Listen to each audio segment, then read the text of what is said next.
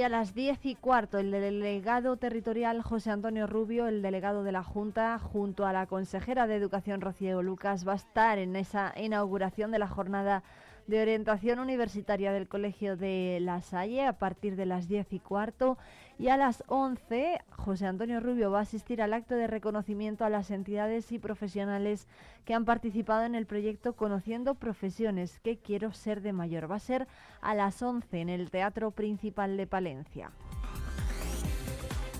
A las 12, la presidenta de la Diputación, Ángeles Armisen, va a asistir a la Junta de Gobierno de la Federación Española de Municipios y Provincias en Madrid. Y a las 11 menos cuarto, la alcaldesa de Palencia, Miriam Andrés, y el concejal responsable del área de Educación, Juventud e Infancia, Orlando Castro, van a asistir a ese acto de reconocimiento a entidades profesionales del programa Que Quiero Ser de Mayor, también en el Teatro Principal.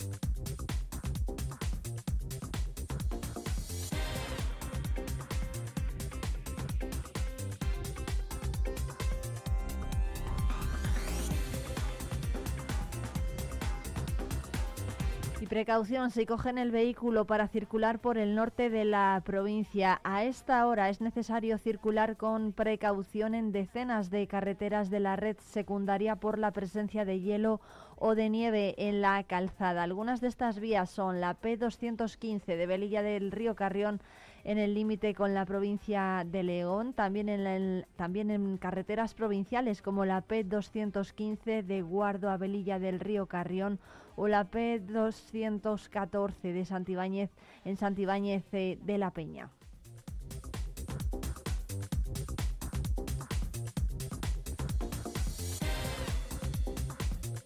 También es necesario circular con precaución en la carretera CL 615 de Fresno del Río, de, de, la rotonda de Fresno del Río a la rotonda de la CL 626, la futura variante.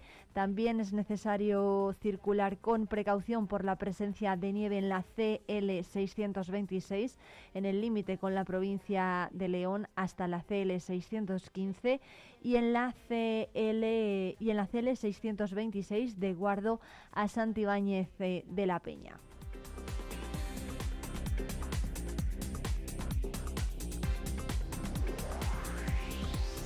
También precaución en puntos cercanos a Cantora de la Peña, Cervera de Pisuerga o Salinas de Pisuerga y Aguilar de Campo. Hay nieve en prácticamente toda la red secundaria del norte de la provincia de Palencia.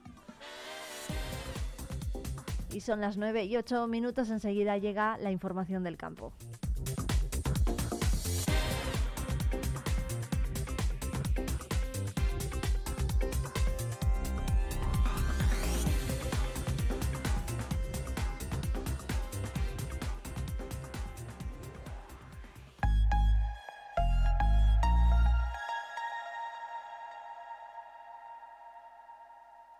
Asaja es la organización profesional líder del sector agrícola y ganadero en Palencia. Te esperamos en nuestras oficinas y en la página web asajapalencia.com. Plaspisa, líder en transformación de materias plásticas. Dispone de soluciones para todo tipo de clientes y empresas. En nuestra nueva planta hemos apostado por la investigación, el desarrollo y las nuevas tecnologías como motor para la fabricación de nuevos productos indispensables para el mercado actual. En Alar del Rey Plaspisa, comprometidos con el futuro. Vive la magia del cine con Cines Ortega y Avenida. Busca tu peli favorita y disfruta a lo grande en nuestras salas totalmente renovadas. Recuerda que los mayores de 65 años los martes tienen entrada a 2 euros. Los miércoles, el Día del Espectador, podrás hacerlo por 4,50 euros y si quieres celebrar tu cumpleaños con nosotros, disfruta del pack película, palomitas y bebida por 8,95 por persona. La magia del cine te espera en Cines Ortega y Avenida. ¿Te lo vas a perder?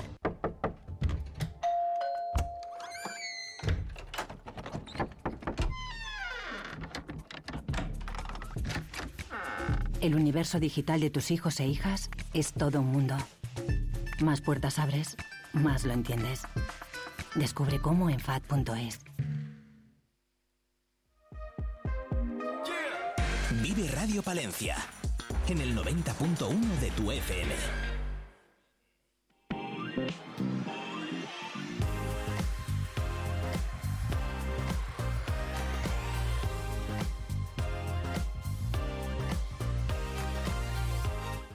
Hoy en Vive el Campo nos vamos a ir de ruta, lo vamos a hacer como siempre con Tino García. ¿Qué tal? Buenos días, Tino. Hola, muy buenos días. ¿Qué tal va esa vida? ¿Qué tal va pasando estos coletazos ya del invierno? Bueno, pues a mí me gustaría que lloviera un poco más y que hiciera un poco más de frío, que es lo que toca, pero parece que de momento de momento el tiempo está acompañando, así que por un lado bien porque así podemos irnos de ruta.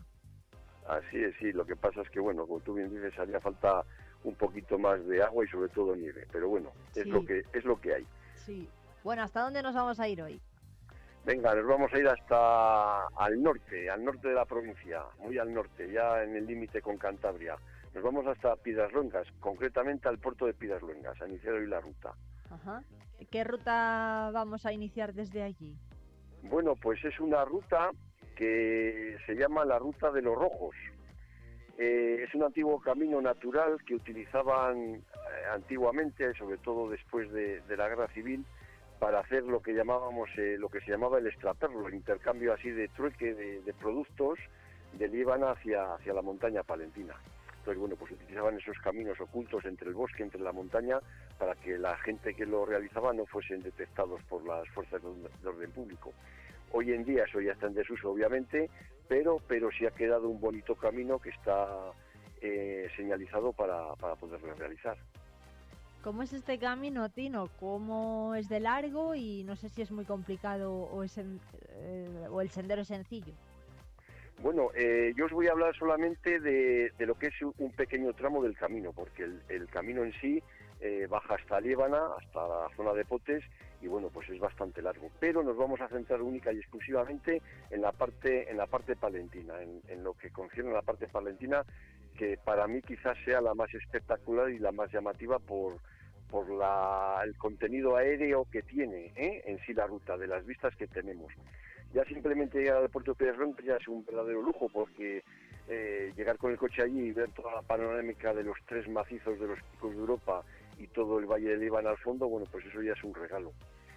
Eh, la, ruta se inicia ahí en el propio puerto de Pidas Luengas y la primera subida nos discurre sobre un alledo muy, muy interesante. ¿eh? Toda la umbría de, esa parte está cubierta por un alledo, un alledo eh, ya maduro. Y bueno, para los días que apriete el sol es interesante empezar a recorrer así la ruta. Qué bueno, sí, pues, o sea, vamos a tener sombra entonces. Eh, por supuesto, sí. Eh, es un lugar que tampoco hace mucho calor ni en el propio verano, ¿eh? por la propia altitud que está. Daros cuenta que la ruta discurre en torno entre 1.400 metros y 1.700 metros, que será el punto más alto que vamos a llegar, que es Peñabrez. Eh, la mayoría del recorrido va por un alledo y en otros sitios donde no está el bosque, bueno, pues tenemos praderías de altura en las cuales es paso natural de valles entre la vertiente norte y la vertiente sur de, la propia cordillera, pero bueno, siempre, siempre corre aire. ¿eh? Bueno, ¿qué tipo de vegetación vamos a encontrar? Vamos a, bueno, eh, hemos hablado ya de que es, una zona predominantemente arbolada, ¿no? Pero no sé si hay prados. Sí, eh, inicialmente los primeros los primeros kilómetros discurre por Después damos pasos a praderías subalpinas en las cuales abunda el brezo. Si coincide que hacemos la ruta en el cercano mes ya de marzo, pues les veremos completamente en flor, completamente de color rosita, ¿eh? todas las laderas en las cuales está el brezo. Y luego volvemos a pasar otra vez a la zona, zona de bosque, a zona de ayudo. El ayudo está salpicado de, de varios árboles también interesantes, como son los robles, eh, lo que pasa, bueno, que esos ejemplares han sido dominados ya por el ayedo y, bueno, pues están prácticamente, son testimoniales, ¿no? Pero veremos buenos ejemplos también de robles bastante, bastante potentes y, centenarios ya. Ajá. Eh, Tino, ¿el camino lo utilizaban antiguamente para hacer el extraperlo? ¿Qué tipo de...? No sé si los vecinos de la zona a lo mejor recuerdan, ¿no? Lo que se hacía allí o, queda alguien que lo recuerde, pero. Sí, sí ¿Qué... los, sí. en los vecinos pueblos de Piedras Camasobres, Areños, Lores, la gente mayor se acuerda de, bueno, de, sus padres, sus abuelos, ¿eh? que iban con, con cereal de aquí, de la zona de Palencia, de la zona de la montaña palentina, el poco cereal que había, y bueno, pues luego aperos de labranza, que elaboraban también, etcétera, y de, le iban a traían pues el famoso orujo y, vino, ¿no? Y frutos secos. Pues bueno, pues ahí, ahí hacían un intercambio, un trueque, que bueno, pues eh, lo tenían que realizar de una manera fraudulenta por las propias leyes que había en aquellos años, ¿no? Cambiaban también tabaco, café, azúcar, etcétera, que era bienes que estaban muy codiciados en aquella época y bueno, entonces había que buscarse la vida de esa manera. Unos llevaban unas cosas y los otros llevaban otras. Pero sí, sí, la gente de los pueblos todavía se recuerda, sobre todo la gente mayor, de aquellos años en los cuales se hacía así. Fíjate que había un era una, una etapa, o sea, un tiempo, ¿no? Fue un tiempo de tanta escasez que, pues, con, con tal de conseguir los productos o, bueno, los bienes más básicos o, o necesarios o que a lo mejor podían incentivar un poquito la economía de, esas zonas rurales, pues bueno, pues eh, oye, ¿cuánta distancia recorrían? No sé si recorrían este sendero o inicialmente se recorrían distancias más largas. Hombre, por supuesto, date cuenta que lo que da el camino este de los rojos es un camino pues que comunicaba la vecina Líbana con, la montaña palentina y bueno, pues eh, eh, había muchos puntos en los cuales llegaban y tenían que salir, pero básicamente era desde, desde la zona de Potes, eh, con todo lo que conlleva de todos los pueblos de alrededor, bueno, habría gente que, iniciaría todos esos caminos de distintos lugares y luego, bueno, distribuirían también por distintos puntos de la montaña palentina y, de la zona de Castilla, porque el trigo, obviamente, el cereal tenía que venir de la zona de Tierra de Campos, de la zona más, más de llanura, ¿no? Entonces, bueno, el recorrido era bastante, bastante grande. Lo que a nosotros nos concierne para conocer un poquito esta ruta es un tramo que se puede realizar perfectamente en una mañana, en una mañana si somos un poquitín así andarines, pero yo siempre recomiendo llevar un bocata y, pasar prácticamente todo el día, ¿eh? para hacerlo muy tranquilo y disfrutar de, ese lugar tan maravilloso. El punto final que concierne a esta ruta sería Peñabrez, que es una, una muela caliza que emerge de todo el Alledo eh, y que está a los pies de, todo, de todo lo que es una pradería muy interesante al lado de ella. Y bueno, ese sería el punto del cual llegaríamos. El camino obviamente prosigue hacia Líbana, pero ese punto sería un lugar estratégico para observar todos los picos de Europa, parte o la gran parte de toda de toda la montaña palentina y sobre todo la Sierra de Hija del Cordal de Peñalabra con el pico Tres Mares y al fondo Cebollas y poder disfrutar de un paisaje muy interesante en cualquier época del año a excepción del invierno cuando haya mucha nieve que igual es un poquitín más complicado más complicado para la gente que no esté así muy iniciada ¿Ha nevado mucho en ese punto este año? No ha nevado nada podemos ir en calcetines a hacer la ruta ¿eh? Nada, nada. Eh, yo he estado eh, hace cosa de 10 días y no quedaba nada de nieve, no había nada. Bueno, es que ni nieve ni agua, eh, ni humedad prácticamente en el camino. ¿eh? Se podía hacer perfectamente en zapatillas. Vaya. Sin ningún problema. Bueno, pues de momento nos apuntamos la primavera y el verano para hacerlo, que es lo que más, lo, que tenemos por delante, ¿no? Si la nieve falla, pues... Así es, así es. Y, sí, dime. Sí, no, yo iba a preguntar si la ruta está señalizada. Está señalizada en parte, ¿vale? Eh, está señalizada, tiene varias balizas eh, cuando ya hemos iniciado la ruta. En el inicio no hay ninguna baliza, ¿vale? Pero no tiene ninguna pérdida porque llegamos al puerto de Pedras Luengas, aparcamos ahí el coche ¿eh? y una pista forestal que es a mano izquierda. No tiene ninguna pérdida. La pista forestal que sale a mano izquierda encima del aparcamiento donde, donde hemos dejado el coche. Seguimos ese camino y después ya en los puntos así que son un poquitín más, más sinuosos tenemos las balizas. Pero lo que es el inicio es la única pista forestal que tenemos por encima de donde dejamos el coche a mano izquierda que nos lleva a Peñabrez. Peñabrez se ve desde el puerto de Piedras Es una muela caliza que asoma de todo el Alledo, o sea, es una montaña bastante grande, completamente blanca. Entonces la visual la tenemos ya desde el, puerto, desde el eh, propio puerto, incluso parte del camino también le vemos desde el propio puerto, ¿vale? Va por todo, por toda la cresta de, lo que son los inicios de Sierras Albas y el final de la ruta es la propia Peñabrez, que si quisiéramos continuar el camino hacia Líbana podríamos continuarlo, lo que pasa es bueno que es muy complicado porque empezamos a descender, a descender y hay que contar que después hay que regresar, ¿no? La ruta que yo propongo es una ruta con muy poco desnivel eh, en la cual no necesitamos ningún vehículo de apoyo que nos vaya a recoger al otro lado, entonces bueno, es facilita, ¿eh? hasta Peñabrez. Bueno, Tino, por cierto, ¿qué animales nos vamos a encontrar por el camino? Bueno, yo destacaría ahí sobre todo los, eh, las aves, hablaría de los pájaros.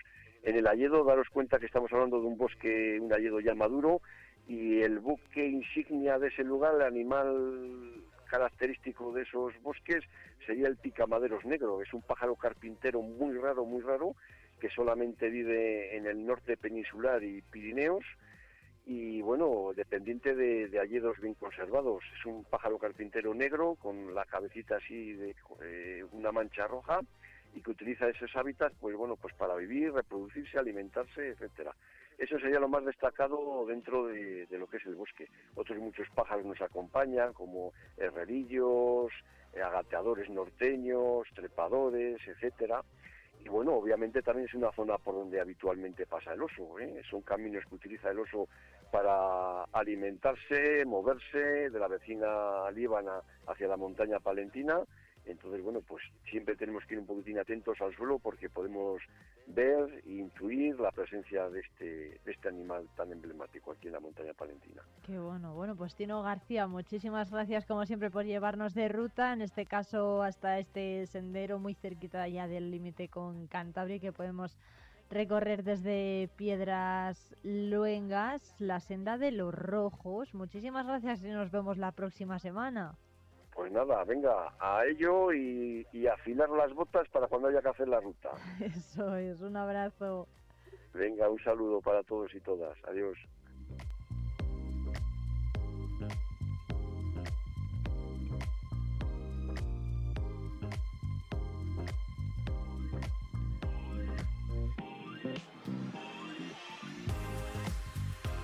Y recordamos la manifestación que tuvo lugar ayer en Madrid, convocada por Asaja UPA y COAG. Más de 800 agricultores palentinos se acercaron hasta allí en 14 autobuses diferentes fletados por las OPAs eh, convocantes que recogieron a los profesionales en cuatro rutas diferentes, en Aguilar de Campo, Herrera de Pisurga y Osorno, Cervera de Pisurga, Saldaña, Carrión y Villoldo y Villaviudas y Baltanas. Además, la capital con la nueva balastera fue el punto de encuentro. Allí reclamaron los cambios profundos en las políticas que se aplican al sector a todos los niveles en las administraciones públicas competentes y coincidió la manifestación tractorada con la reunión en Bruselas de los ministros de Agricultura de los países miembros de la Unión Europea. Exigieron allí precios justos, costes asequibles, burocracia cero y libertad en las explotaciones, además de mejoras, mejores infraestructuras hidráulicas y que de una vez el lobo sea especie cinegética para que puedan, dicen, vivir dignamente de la agricultura y la ganadería. Así lo destacó en Madrid el presidente de Asaja Castilla y León, el palentino Donaciano Dujo.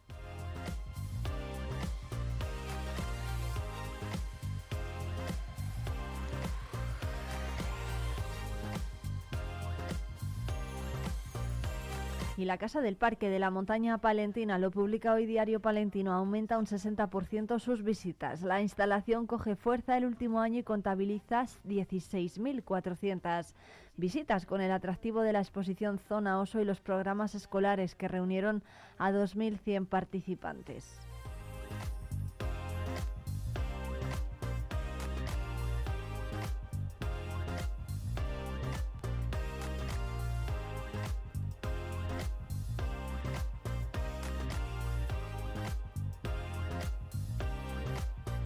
Y desde ayer por la tarde la Guardia Civil de Tráfico dio paso a un embolsamiento de vehículos que ya se ha liberado, según han informado desde la subdelegación del Gobierno.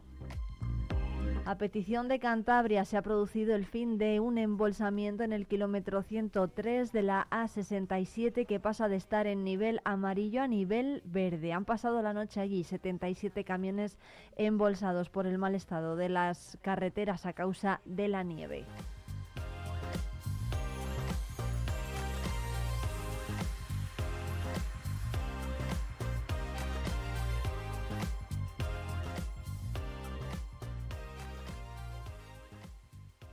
Vive Radio.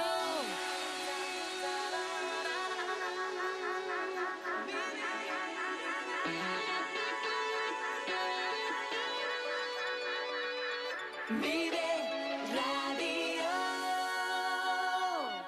Agricultor, ganadero, Asaja Palencia te ofrece información, formación y asesoramiento y defiende tu sector. Visita nuestras oficinas y asajapalencia.com.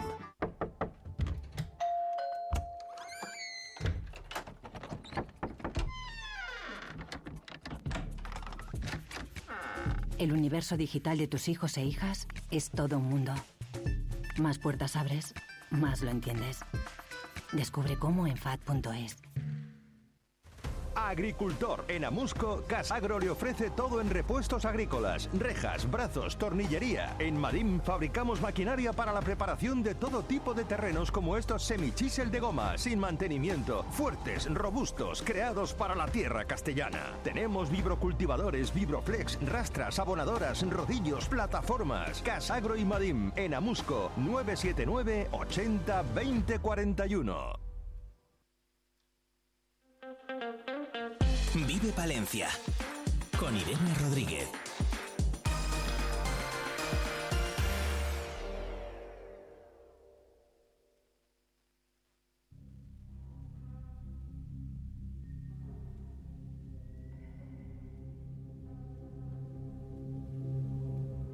Y 27 minutos de la mañana. Vamos, Palencia ha instado a la alcaldesa de la capital, a Miriam Andrés, a reunirse con el ministro Óscar Puente para hablar del soterramiento. La formación que lidera Domiciano Curiel celebra que el ayuntamiento lleve a DIF a los tribunales, pero se pregunta el motivo por el que se ha tardado tanto. Dicen que se ha perdido mucho impacto político, según han asegurado. Toño Regaliza es el responsable de comunicación de Vamos Palencia. Buenos días.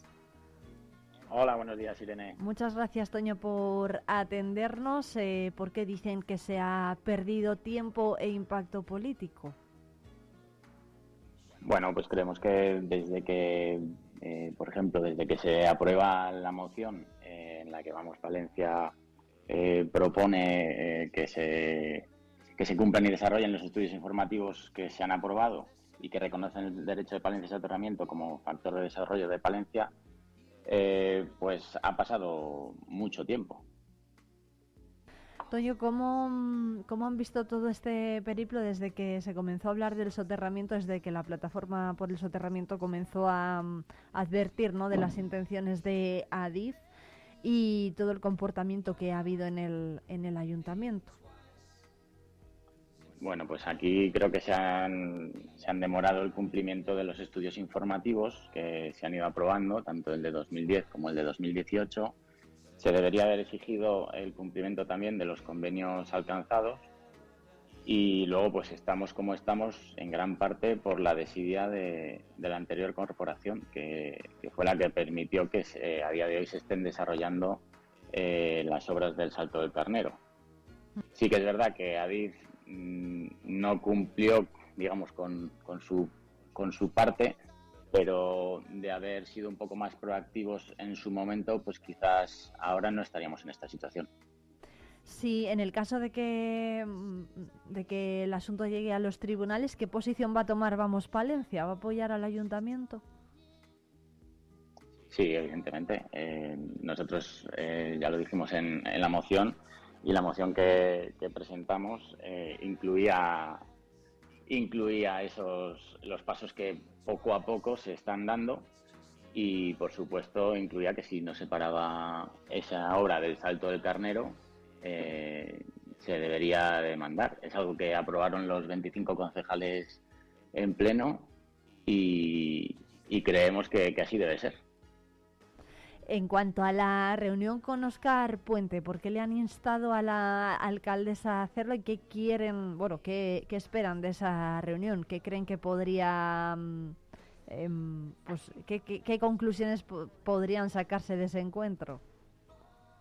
Bueno, pues principalmente ese encuentro creemos que tiene una, función eh, política, ¿no? Este, este problema que tenemos en Palencia creemos que puede solucionarse de dos maneras. Eh, una, en los tribunales y otra, eh, con voluntad política. Si el Ministerio decide eh, ejecutar los estudios informativos tal y como están aprobados, mm, no habría que llegar a, ningún tribunal ni a ningún tipo de demanda. Eh, simplemente exigiendo que se cumpla lo que está aprobado. Eh, quizás hablando, eh, pues se pueda solucionar el problema. Y luego, bueno, pues no, no es que digamos nosotros que, que se tenga que reunir la alcaldesa con Oscar Puente, sino que ya fue ella quien dijo que pasadas las Navidades eh, trataría de, reunirse con ella. El alcalde de Valladolid sí que lo ha hecho. Eh, esperemos que Oscar Puente reciba no tardando a la alcaldesa y bueno y que, y que hablando pues entienda la gente y se pueda solucionar este, este problema. Em, ha estado por aquí, em, ha estado aquí en la radio hace unos minutos Pablo Polanco de la plataforma por el soterramiento que ha recordado ¿no? que la plataforma ya empezó a advertir muy pronto de las, eh, de las intenciones de Adif y mientras tanto en el ayuntamiento donde estaba además Luis Muñoz se, hacía, se hacían oídos sordos a, lo que el colectivo decía. ¿Qué les parece el papel que ha jugado la asociación, este colectivo? Y no sé si opinan como el Partido Socialista en este caso. Eh, y deberían haber acudido antes a los tribunales también, también ellos. Eh, bueno, yo creo que la Asociación en Defensa del Soterramiento y Ecologistas en Acción esperaban que fuera el ayuntamiento el que defendiera los intereses de, la ciudad. Eh, ha llegado un punto que yo creo que, bueno que ellos han pensado que ya era suficiente y han decidido hacerlo por su cuenta en vista de que desde el ayuntamiento eh, no se hacía nada. Entonces, bueno, eh, ¿qué, nos parece? Pues bueno, creemos que es una, es una forma de, de defender a la sociedad palentina, eh, que, de alguna manera la, sociedad civil eh, tiene para poder defender sus intereses cuando las administraciones pues eh, no lo hacen. Bueno, pues Toño Regaliza, como, responsable de comunicación de Vamos Palencia, muchísimas gracias por atender la llamada de Vive Radio Palencia. Muchas gracias a vosotros, Irene. Un saludo. Buen día.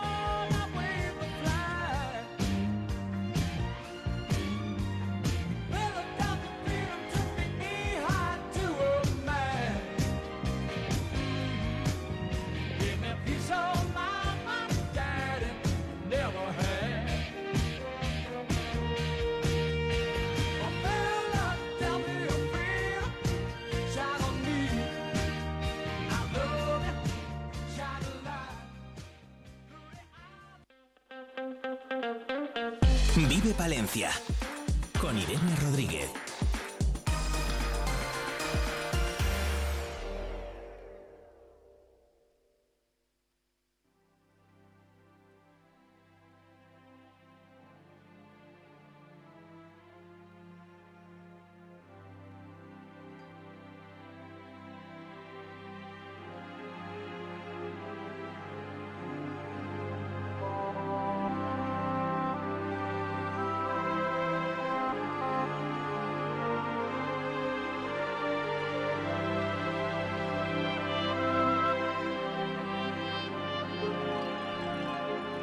14 expositores, son las 9 y 36 minutos de la mañana. Se van a dar cita en la próxima Feria de la Trufa que va a celebrarse en Baltanás este fin de semana. Va a ser la cuarta edición y María José de la Fuente, la alcaldesa de Baltanás, nos va a contar todos los detalles. ¿Qué tal? Buenos días.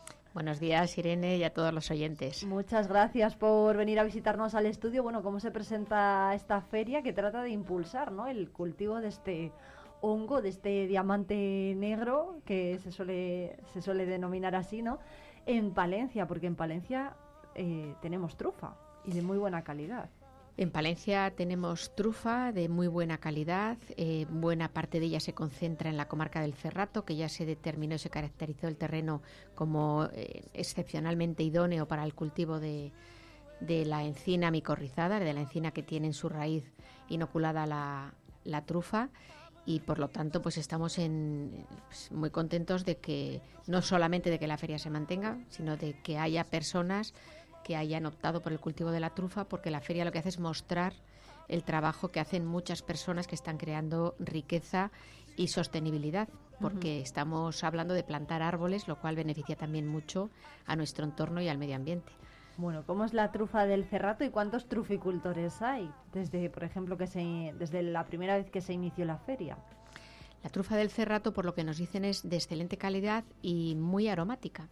Ayer eh, presentábamos en Diputación la, la Feria de la Trufa. Eh, lo hicimos con dos trufas que habían llevado de una plantación cercana a Baltanás y le puedo asegurar que se trufó la sala entera.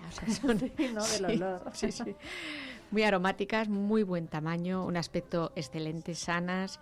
Y, bueno, las hectáreas nos dicen que están rondando los 300, las 300 hectáreas, pero en toda la provincia. ¿eh? Eh, hay más lugares de la provincia donde también se planta trufa y esperemos que además siga siendo así, porque por las, la similitud de los suelos con los de la comarca del Cerrato hay también otros lugares de la provincia que son buenos y, esto es algo que produce desarrollo socioeconómico y por lo tanto en cualquier lugar de la provincia donde sea idóneo y se planten trufas, pues ahí estará también la Diputación ayudando. Y, bueno, pues colaborando para que se hagan las mejores condiciones posibles. Bueno, desde luego que sí, ¿no? Que estamos hablando del sector primario de nuevo, que es el primer eslabón de la cadena alimentaria y económica, diría yo también, porque al final si, oye, si todos consumimos trufa, ¿no? Eso ayuda al comercio, la hostelería, la alta cocina también se puede interesar en, nosotros, está todo relacionado. No deja de ser un cultivo de alto valor añadido, produce un rendimiento económico muy superior a otros cultivos y además no compromete el cultivo en otras zonas más idóneas, por ejemplo, para el cereal o para otros cultivos. Eh, parece que los mejores suelos son los de páramo, y por lo tanto, pues, eh, y además así está siendo, las plantaciones se están haciendo en páramos, hay truferas ya produciendo, es decir, hay gente que hace años eh, vio que esto podía ser una oportunidad y puso en marcha plantaciones de este tipo que están produciendo, como digo, con excelencia y pues alrededor de Baltanás tenemos Magat, tenemos Hermedes, tenemos eh, Tórtoles, el propio Baltanás, eh, hay también algo en Villaviudas, en Antigüedad, pero también hay en Ampudia y en otros lugares de la, de la provincia y, sí, efectivamente es, es, un cultivo muy valorado. La alta cocina ya venía utilizándolo eh, y trayéndolo de otros lugares, como por ejemplo en Francia, de Francia, y mm. ahora parece que nuestra producción y la calidad de la trufa de aquí eh, supera con creces a las características organolépticas que tienen otras trufas de otros lugares más reconocidos. Y por lo tanto eso es importantísimo. Eso, bueno, pues también probablemente anime ¿no? a otras personas a, intentar sacar adelante cultivos de estas características que, como digo, mejoran el rendimiento del, territorio y complementan también la economía de, algunas explotaciones agrícolas.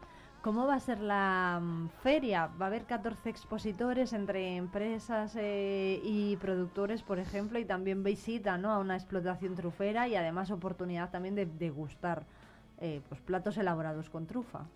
Yo creo que la feria es muy completa y em, así se ha demostrado en años anteriores. Es, hay muchísimo ambiente, está animadísimo toda la mañana, empieza a las 10, aunque la inauguración oficial será a las 11. Va a haber dos especies de conferencias, una a cargo de Juan Andrés Soria de Rueda y otra a cargo de Iván Franco, eh, que es un ingeniero de Idefores, que es una empresa que está colaborando con la Diputación, eh, es una empresa de biotecnología y están ellos pues eh, sobre todo estudiando cómo mejorar los cultivos truferos asesoran también a, interesados en, plantaciones de estas características.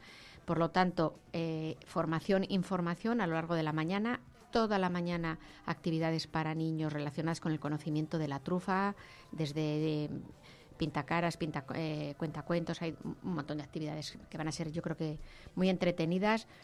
Eh, hay varios expositores que son que llevan perros truferos, que son los que encuentran la trufa, mm. que eso luego también es muy bonito de ver. Y luego hay una visita a una plantación trufera que está terminando, que ya tenía una, parte de la, de la plantación de 13 hectáreas que ahora está aumentando, pero que tiene la característica de que ha puesto media hectárea de turma, que es la trufa ah. blanca del desierto.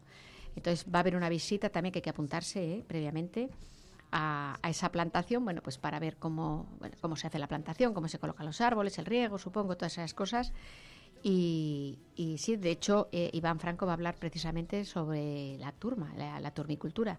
La Diputación está apoyando un proyecto de investigación económicamente en colaboración con la Universidad de Valladolid y la Cátedra de Micología precisamente para eh, añadir posibilidades al, a que puede ofrecer el cultivo de la trufa. La trufa negra es una joya, eh, pero parece que hay otras opciones que también serían buenas y rentables y, la Diputación está apoyando en eso y ha habido un valiente que se ha atrevido a hacerlo por su cuenta, aunque la Diputación va a hacer una plantación experimental para, bueno, pues hombre, hay que, hay que valorar diferentes alternativas a lo largo del, del cultivo y pues, probablemente ir modificando técnicas y bueno, pues para luego elaborar, como se hizo en su día con la trufa negra, una guía que permita a los interesados eh, tener eh, un recorrido desde que uno tiene la idea de hacer una plantación de este tipo hasta que la lleva a cabo. Claro, porque tienen que pasar muchos años, ¿no? Para sacar rendimiento productivo a una explotación trufera.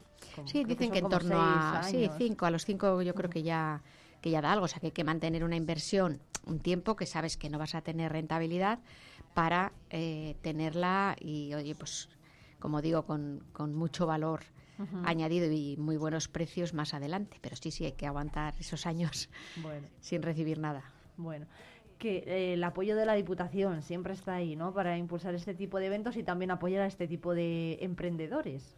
Pues el Servicio de, Desarrollo Rural, una buena parte de su actividad la dedica a este tipo de cuestiones, a probar cultivos que puedan suponer alternativa en, la provincia. Lo hace siempre en colaboración con Itagra, con la Universidad de Valladolid. Tenemos una escuela de agrarias magnífica y, eso da mucho valor también a esta, a esta ciudad, con unos estudios de ingeniería forestal, por ejemplo, que bueno, pues nos han conseguido eh, graduar profesionales que ahora mismo están liderando este tipo de cuestiones relacionadas con la trufa. O sea que sí, la Diputación está ahí.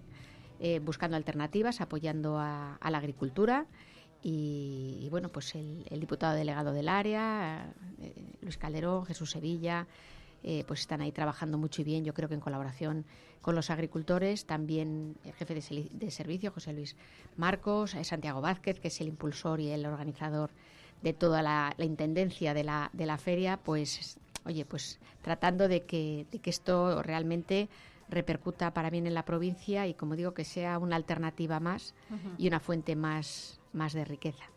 También se va a poder probar la, trufa, ¿eh? claro, es verdad que de eso no habíamos hablado. ¿Dónde y cuándo? sí, a partir de las doce y media se abrirá el food track y vamos a poder probar pizza con trufa, que yo creo que va a ser una delicia. Y Morcillas de Villada y la, y la pizzería Curó han hecho un tándem para ofrecernos un producto que seguro que va a estar muy rico. Así que también es, es una buena es una buena posibilidad, además del vermú que en Baltarnas ya sabéis que hay ricos pinchos y tapas y, para complementar. Además, oye, que así eh, este tipo de ferias también sirve para quitar un poco el mito de que la trufa es algo caro, ¿no? Porque es, tiene un precio asequible ahora mismo, o sea, no es un lujo ni mucho menos, lo podemos encontrar por un precio razonablemente bueno en el mercado, que eso también es importante que la gente lo sepa, ¿no? Que podemos cocinar con trufa en casa también. Sí, pero yo es, es, verdad, porque aunque el precio por kilo es muy alto, pero realmente una trufa pesa poquito y con una y que decir, pesa poco y vale poco, claro. Pero y la, vamos trufa mm, absolutamente todo estas que son tan buenas. Hay que elegir calidad, hay que elegir certificación, hay que saber que las trufas que estamos comprando son de proximidad porque es una garantía de que van a ser excelentes y, yo creo que, es asequible, desde luego, a todos los bolsillos, la mayoría, y a los paladares. Quizá deberemos acostumbrar un poquito más el paladar, porque nosotros no hemos estado muy acostumbrados a cocinar con trufa. Y, realmente es un producto que le da un aroma y un sabor, a las carnes, a los huevos, al aceite. Eh, bueno, es que es una delicia, la verdad. Entonces, seguramente eh, nuestro paladar también va a agradecer eh, poder, poder conocer este tipo de sabores. Por cierto, hablaba de la garantía, de la calidad. No sé para cuándo una marca de calidad o de garantía de la trufa de negra del Cerrato. ¿O es pronto? Pues de momento, de momento creo que no se está trabajando en esta dirección, sino sobre todo en conseguir que haya producto, que pueda salir al mercado una cantidad suficiente de, producto que nos permita, pues, eh, un poquito más adelante agrupar a los productores que ellos, vamos, a nosotros no, que ellos se puedan agrupar en torno a una, a una excelencia y a un producto que realmente se pueda ya pues identificar y diferenciar de otros de otras trufas de otros lugares donde el aroma o las características de la propia trufa puedan ser eh, pues de menor calidad, ¿no? Diferentes, ¿no? Por lo menos. pues María José de la Fuente, alcaldesa de Baltanas y además también vicepresidenta primera de la Diputación de Palencia, muchísimas gracias por venir a visitarnos al estudio de Vive Radio Palencia. Un abrazo. Ya solo me queda animar a la gente a que vaya, ¿eh? Claro que sí, como siempre. El domingo. El domingo a partir de las... A partir de las 10 de la mañana. las 10 ya podemos. Y no va a llover. Qué bien. Aunque hay carpa, ¿eh? Qué bien. Pues muchísimas gracias, María José. Nos vemos por Valderas.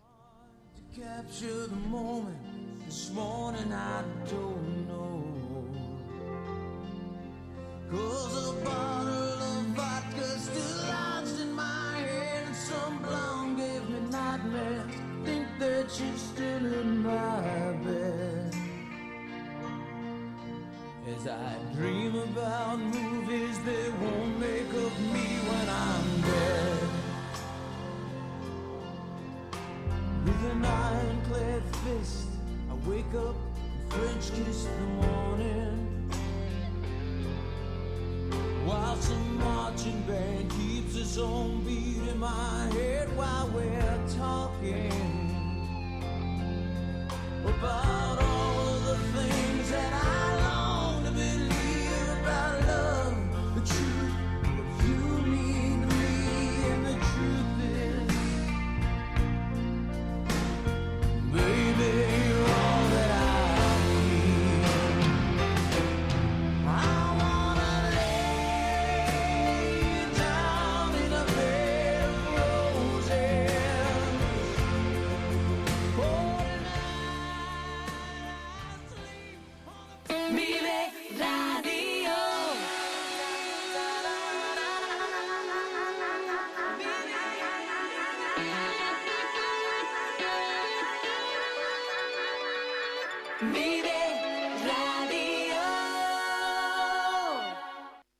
¿Pensando en una nueva escapada? Tenemos un plan perfecto para ti. Ven a Ampudia, descubre la magia de su castillo, la belleza de su colegiata, el encanto de sus calles porticadas o los tesoros que esconden sus museos. Descansa en sus preciosos alojamientos y deleita tu paladar con la rica gastronomía de sus restaurantes. Escápate, ven a Ampudia, te sorprenderá.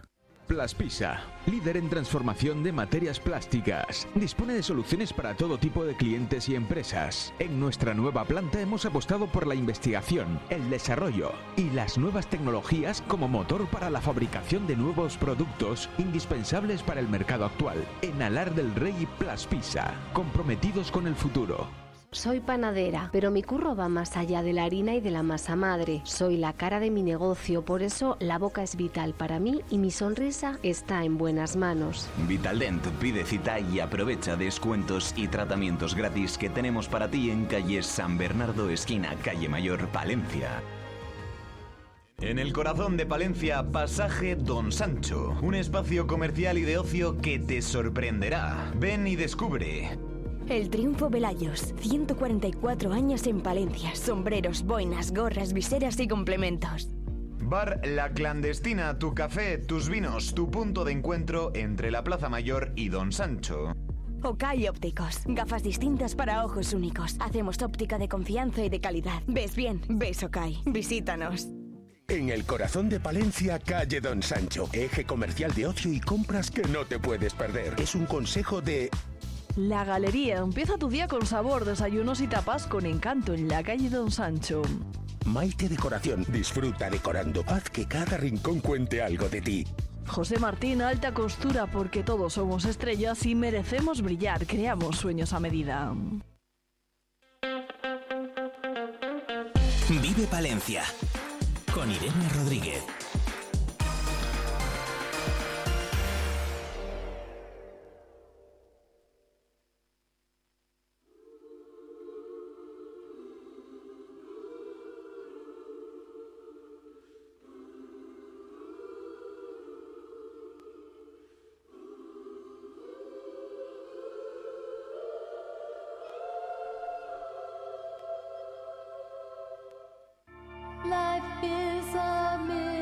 52 minutos, seguimos adelante en la 90.1 de la FM Palentina, también estamos en la 107.2 de Radio Guardo. Un saludo para todos los oyentes que nos escuchan desde el norte de la provincia, claro que sí.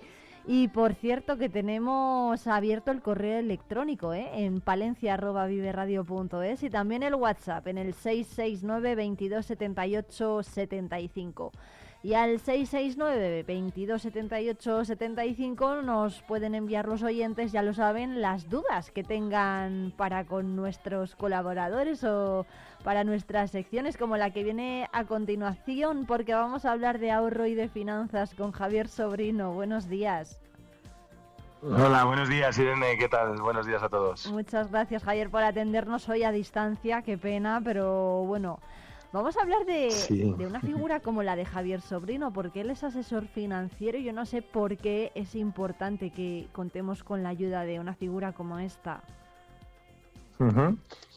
Pues buena pregunta, ¿no? Da para mucho, pero al final lo más importante yo creo es que los objetivos profesionales y personales de, de los diferentes miembros de una familia pues van cambiando conforme a las situaciones vitales que atravesamos en el momento concreto, ¿no? Y entonces, pues al final las inquietudes que puede tener un joven de 20 años, por ejemplo, no son lo mismo que las de un padre de familia y por tanto, pues también sus necesidades son distintas. Claro, esto nos va a hacer mm, buscar ayuda, ¿no? En algún momento de nuestra vida económica, digámoslo así, una ayuda que además sea externa, que no venga condicionada ni por familiares ni por amigos, a lo mejor. Justo, eh, al final eso es, eh, vamos a tener ciertas necesidades objetivos y la necesidad de ahorrar para poder disponer del dinero suficiente para lograr cualquier meta, pues es algo que aunque así dicho parezca fácil, pues al final una persona de a pie, como cada uno sabe de lo suyo, ¿no? O es especialista en su sector, pues eh, el contar con alguien que puede orientarte con estos temas creo que es de vital importancia, sin duda. Bueno, ¿qué consejos nos va a dar un asesor financiero, por ejemplo? Pues eh, primero determinar muy claramente cuáles son las metas, ¿no? Muchas veces muchas personas no, no se orientan a conseguir lo que les motiva o a proteger o, llevar a cabo un objetivo, pues porque piensan que lo que ellos ahorran es poco o porque piensan que total es mucho el esfuerzo. Es decir, hay que enseñar a las personas a trabajar desde la motivación por conseguir cosas y no desde la obligación. Entonces eso primero determinar una meta. Luego pues hay que, como en cualquier pequeña empresa o gran empresa, pues determinar también claramente un presupuesto, ¿no? Y, ser eh, pues eh, o estar comprometido con él para, para conseguir esos, esos objetivos. Eh, también te va a ayudar a elegir las mejores opciones, ¿no? La diferencia entre un consultor financiero y un comercial de productos financieros pues este sea lo más independiente posible y que te oriente para que entiendas lo que vas a elegir, para que entiendas lo que vas a hacer, por qué hacerlo de esa manera. Mm, y también pues llevar determinados cambios, ¿no? La vida de las personas eh, es dinámica y por lo tanto también hay que tomar decisiones a lo largo de esa vida y no, bueno, una vez contrate algo y ya no lo he vuelto a mirar más, ¿no? Eso es importante también. ¿Cómo mm, e, es caro contar con un asesor financiero? Por ejemplo, a lo mejor la gente que nos está mm, escuchando pues prefiere no pensar en ello porque a lo mejor cree que le va a suponer un coste económico. A ver, pues ahí hay muchas figuras. La realidad es que, bueno, en mi caso, yo nosotros ya sabes que, colaboramos con una multinacional que nos da pues el acceso a muchos acuerdos con diferentes compañías, es decir, no tenemos producto propio y por lo tanto son las compañías las que van a compartir lo que sería sus, sus gastos de gestión, por decir así, pero también hay pues asesores que no colaboran con nadie y son independientes y te pueden cobrar desde un caché, por decirlo así, o dependiendo del producto que con el que vayan a dar forma a un objetivo o a una necesidad. Eh, ahí ya hay un bueno pues hay una, diversidad importante eso depende no pero nosotros, o yo creo, por ejemplo, que, una de las maneras, en mi caso concreto, pues es clave que, el cliente entienda que por una consulta, un servicio, pues no se le cobre. Esa es la realidad, ¿no? Porque son las compañías las que, eh, bueno, pues eh, llevan a cabo esto. Otra cosa es luego el acuerdo con la compañía en concreto o con las compañías en concreto.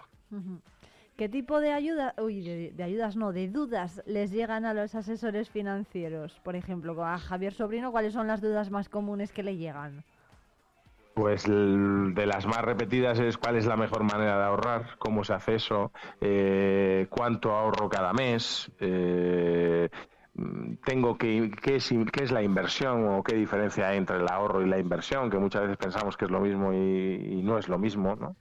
Eh, esas son algunas. Luego, por ejemplo, también, eh, bueno, pues eh, el tema sobre el perfil, ¿no? Estamos como muy habituados a escuchar que somos muy conservadores y a lo mejor nadie nos ha enseñado, bueno, pues que no es lo mismo según el horizonte de tiempo para el que vaya a trabajar, pues cómo funciona el mercado, cómo funcionan las características de los periodos ¿no? de la vida económica y, bueno, enseñar estas cosas también abre o da mucha luz, yo creo, en, en, el, en este sector, ¿no? ¿Cómo, ¿Cómo, tiene que ser un buen asesor financiero? No sé si tiene que hablar con sinceridad, con un lenguaje sencillo, ¿no? Para que la gente entienda todos los conceptos que tienen que ver con la economía, que se, si tiene que ser transparente. Pues a ver, por supuesto, como cualquier profesión y una persona que quiera ser de verdad un profesional, transparencia, por supuesto, explicar bien las cosas, que se entiendan, creo que tiene que ser organizado, disciplinado, que tiene que tener eh, proactividad por el aprendizaje, estar actualizado. Y luego también, pues, mm, que la figura del asesor o del consultor financiero no tiene nada que ver muchas veces con la que muchas personas tienen concebida, ¿no? Se trata al final de un profesional o se debería tratar de un profesional que no vende productos, sino que asesora, que da mm, respuesta a las necesidades de los ahorradores, de las familias y que su ayuda pues es, es clave para tomar las decisiones adecuadas pues sin dejarse llevar por las emociones, que me parece fundamental, ¿no? Porque eso es un poco, con temas de dinero a veces es un arma de doble filo esto de las emociones. Entonces contar con alguien que, eh, que te ayude a que estas reacciones no te impidan pensar con claridad, pues eh, me parece fundamental. Bueno, pues Javier Sobrino, muchísimas gracias, eh, amigo y además colaborador de esta casa, por enseñarnos todo esto. Nos vemos en cosa de dos semanas y desde luego que resolveremos más dudas de los oyentes relacionadas con cuestiones como estas, ¿no? El ahorro, las finanzas, los gastos eh, en, en casa, los gastos domésticos y todas estas cosas. Muchísimas gracias. Genial, pues muchas gracias a todos, un abrazo partes de frío. Que paséis buen día a todos. Un abrazo muy fuerte. Adiós. Un abrazo. Chao, chao.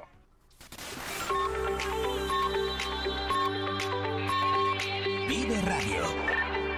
Son las 10 de la mañana. Valencia, 90.1.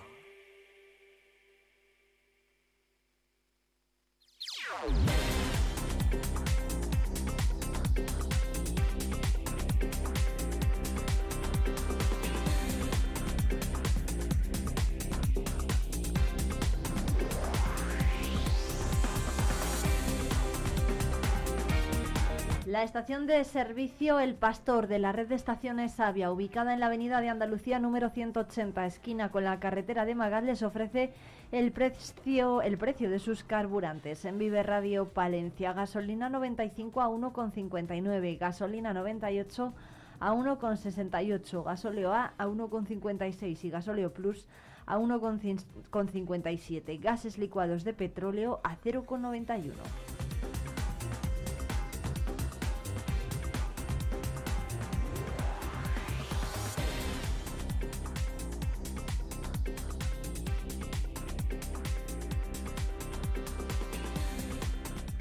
Y seguimos pendientes de las citas informativas de esta mañana. A las diez y cuarto, en unos minutos, comienza la jornada de orientación universitaria del Colegio de las Salles, la edición número 15. Allí van a estar el delegado territorial de la Junta, José Antonio Rubio, con la consejera de Educación, Rocío Lucas.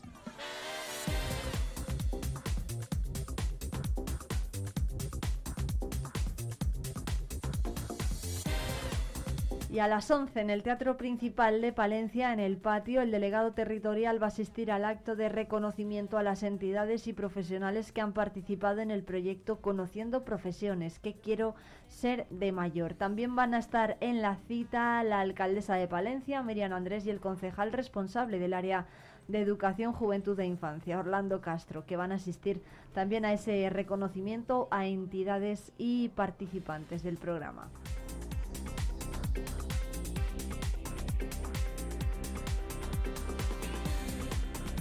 Y a las 12 en Madrid, en la Federación Española de Municipios y Provincias, va a estar la presidenta de la Diputación, Ángeles Armisen, que va a asistir a la Junta de Gobierno de esta entidad.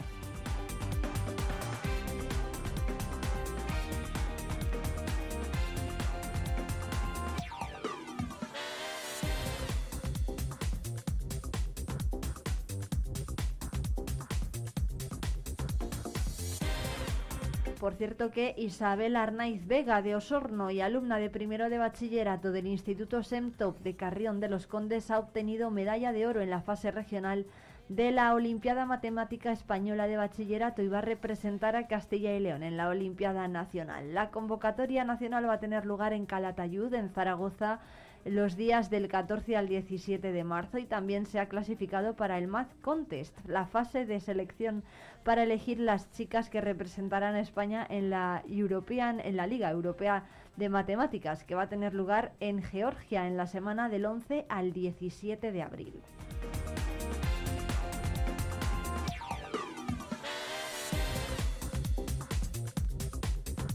Y hasta las 12 que vamos a ver en Vive, bueno, que vamos a escuchar, mejor dicho, en Vive Palencia, pues tenemos que hablar de todo menos de cine. Lo vamos a hacer con un palentino que seguro que muchos de ustedes ya conocen, Javier Margareto. Y en nuestra sección de psicología con Marta Abril vamos a hablar de la autoestima, de cómo mantener la autoestima alta. Y Jesús García Prieto va a estar por aquí, por supuesto, para presentarnos lo último de Selena Gómez y de Alice. También vamos a hablar con Lander Hernández, que estuvo ayer aquí en Palencia con esa proyección de la Fundación Eusebio Sacristán en el Teatro Principal. Vamos a hablar con él de salud mental y deporte.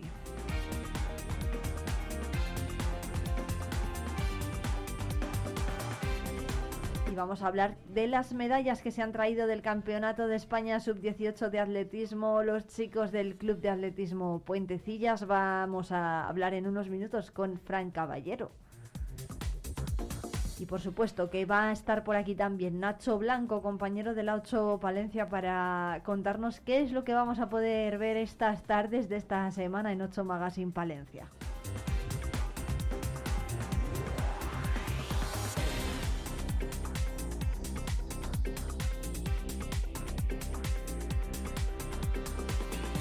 Y antes de nada vamos a irnos de ruta por la provincia para conocer el patrimonio minero que tenemos repartido por nuestro territorio provincial.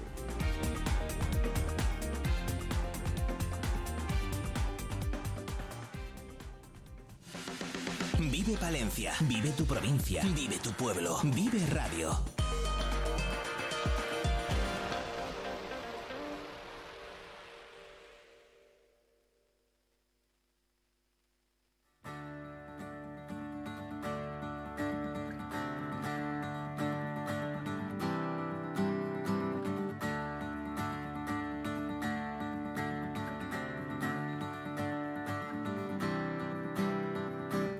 Nuestra ruta por la provincia vamos a conocer un poco más de cerca el patrimonio industrial que hemos repartido por nuestro territorio, especialmente el patrimonio minero. Lo vamos a hacer con ARPI, con la Asociación para la Recuperación del Patrimonio Industrial. José Luis Ruiz es su presidente. ¿Qué tal? Buenos días.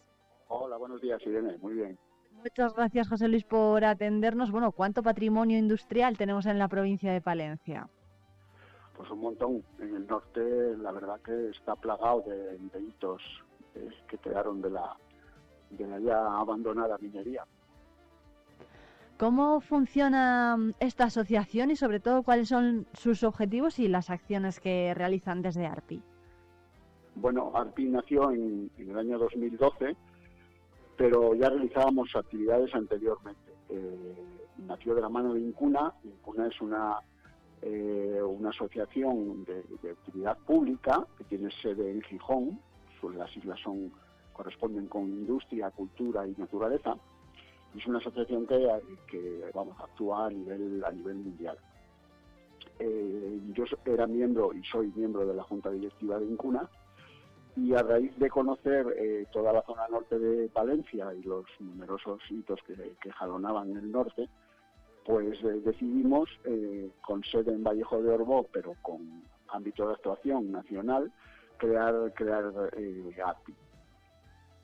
los objetivos, pues proteger el, proteger el patrimonio minero, tanto física como legalmente, y que no se vandalice y que la titularidad eh, pues sea pública o, de asociaciones, porque creemos que es un, es un deber eh, el, preservar este patrimonio para las futuras generaciones, porque no deja de ser su pasado. Claro, ¿estamos hablando solamente de patrimonio minero o también pueden actuar o proteger otro tipo de edificios? Eh, no, no, desde ARPI protegemos cualquier tipo de patrimonio industrial. Eh, o sea, desde la, comprende desde la revolución industrial hasta la que podríamos llamar revolución electrónica. Pero eh, API, por ejemplo, desarrolla labores en, un, montón de sitios. Eh, incluso tenemos un convenio con la ciudad de Detroit para su para su planeamiento. Una ciudad que se declaró en quiebra y que toda la parte del centro está pues vandalizada y, y abandonada. Trabajamos mucho en el País Vasco para el, para el gobierno vasco en rehabilitación de, maquinaria, por ejemplo, o incluso en, temas de arquitectura, en rehabilitación de un palacio. Ahora mismo tenemos entre manos una, una ermita.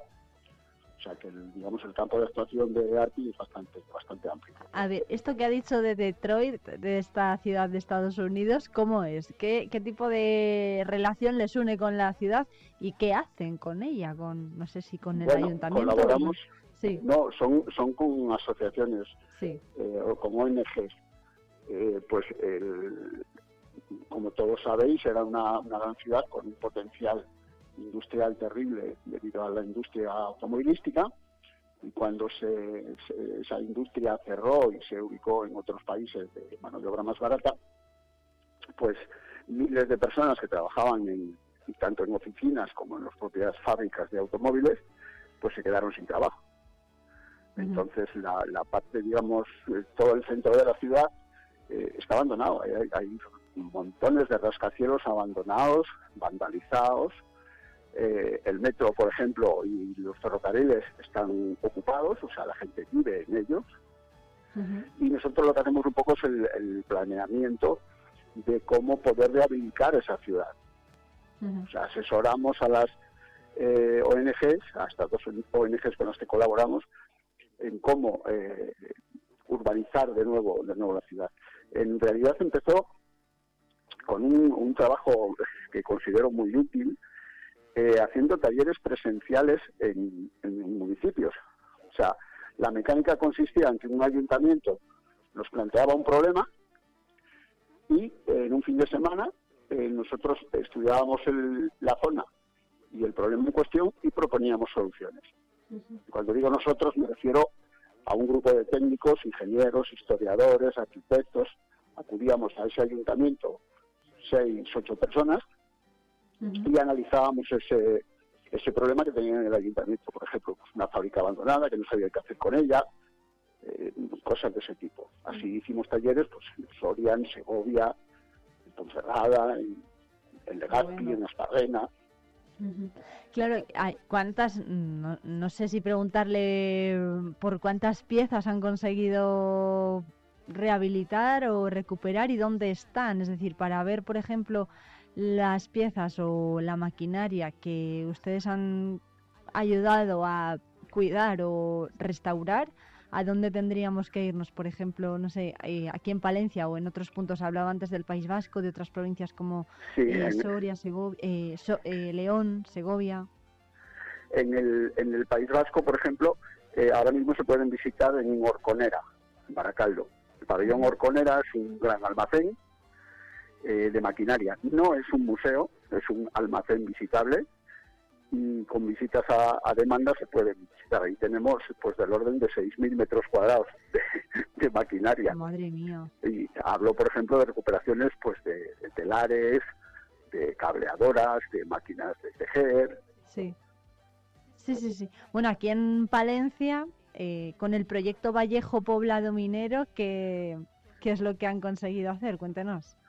Bueno, pues ahí también ha sido una cosa un poco pionera en este en este ámbito, porque eh, a ver, todas las infraestructuras eran de don Vitorino Alonso, el rey del carbón.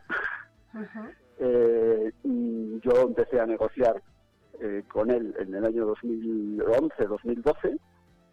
No presentaba ninguna sensibilidad con, con el tema de la salvaguarda de este patrimonio. Eh, las instalaciones se cerraron pues en, el año 2015, una cosa así, se trasladaron los mineros, la mayoría, a Asturias.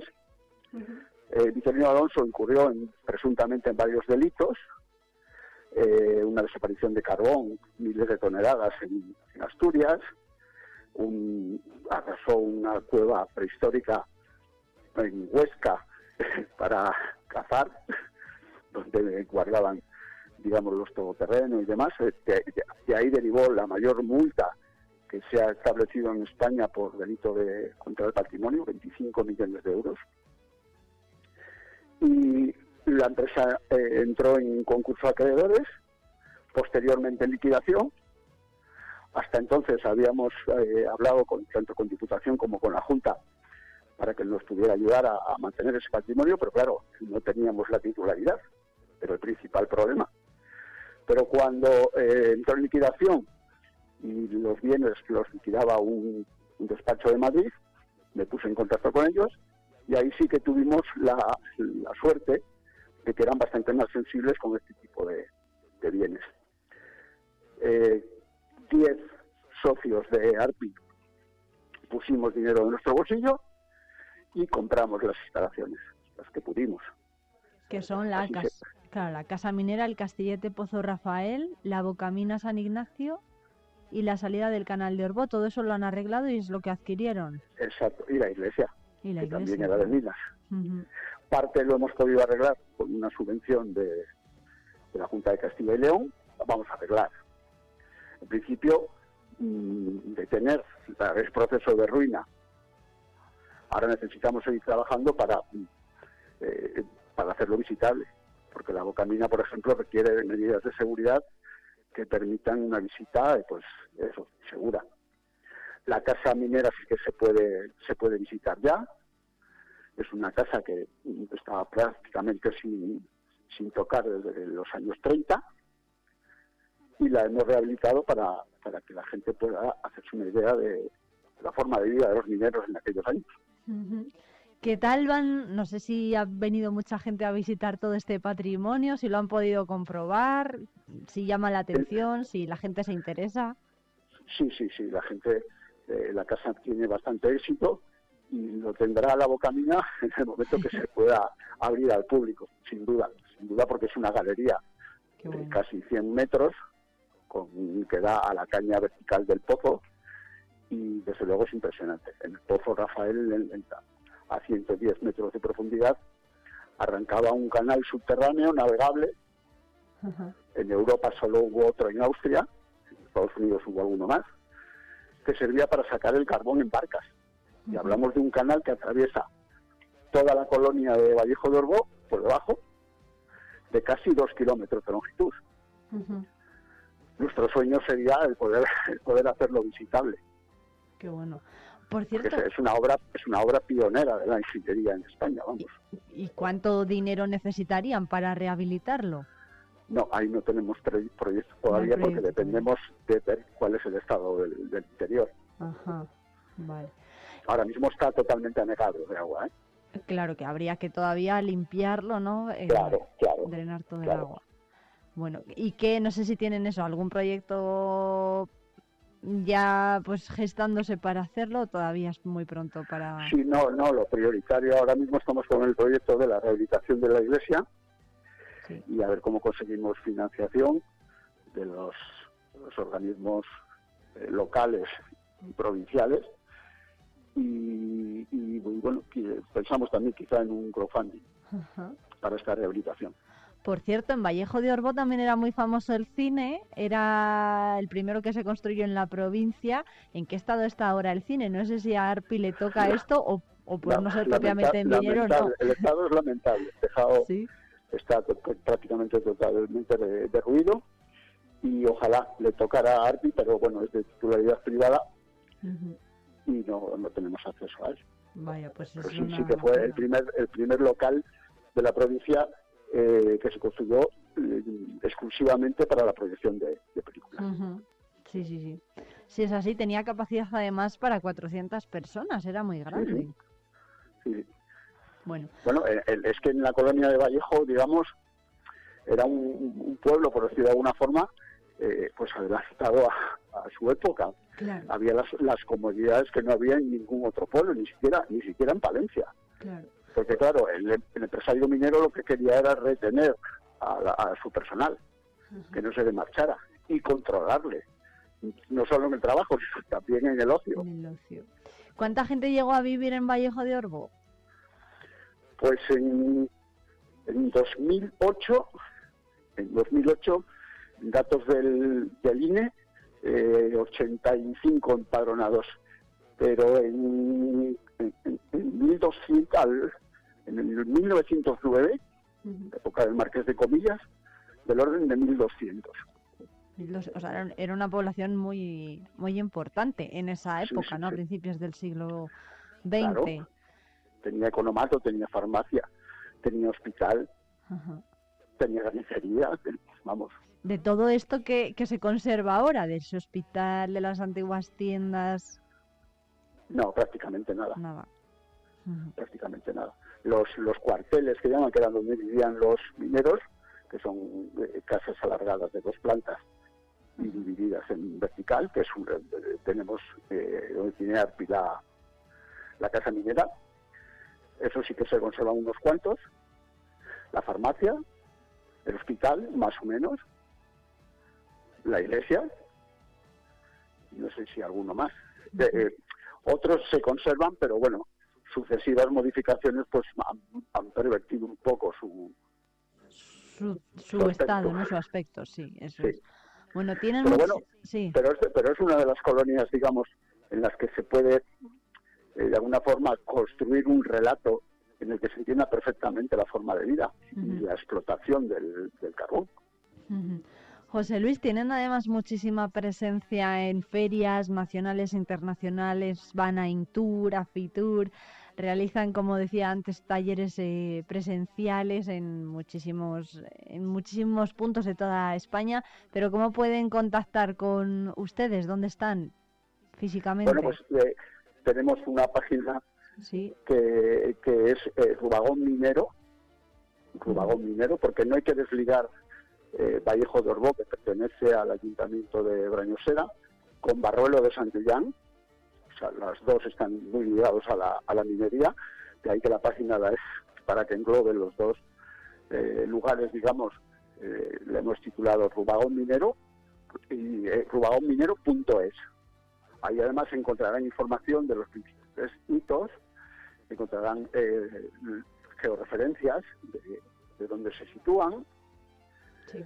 Y, y- y, bueno, y visitando la comarca, que yo invito a, a tus oyentes a que visiten la comarca, los que no la conozcan, eh, tenemos eh, carteles, o sea, placas QR en donde se explica la historia del edificio en el que están. Es decir, que no hay, no hay duda. Pues José Luis Ruiz, presidente de ARPI, de la Asociación para la Recuperación del Patrimonio Industrial, muchísimas gracias por atendernos y desde luego que nos sumamos a esa invitación y animamos a los oyentes a que visiten todo este patrimonio. Muchas gracias. Gracias a ti, Irene, por darnos esta difusión.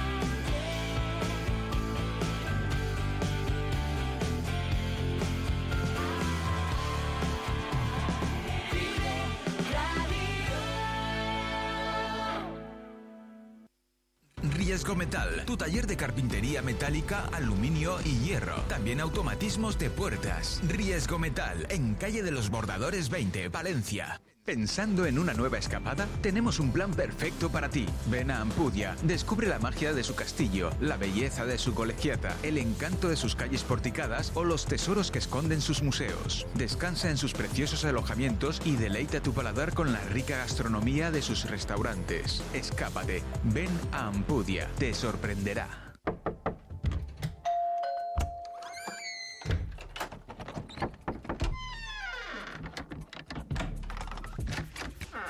El universo digital de tus hijos e hijas es todo un mundo. Más puertas abres, más lo entiendes. Descubre cómo en FAD.es. Vive Palencia con Irene Rodríguez.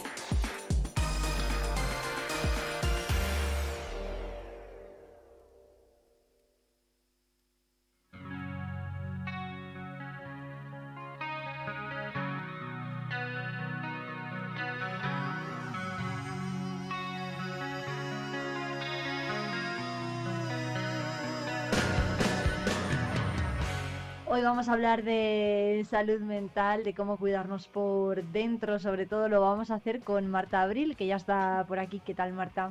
Muy bien. ¿Y tú qué tal? Pues muy bien, muchas gracias por venir hoy. Además vamos a hablar de la autoestima, ¿no? Sí. Que todos a todos nos gusta tenerla bien alta, pero yo no sé si la gente sabría definir lo que es ¿no? la autoestima. Ujú. Querernos bien, a lo mejor, y de forma sana o no. Sí, me gusta más eso que dices de querernos bien y de forma sana más que alta autoestima. Vale. ¿Vale?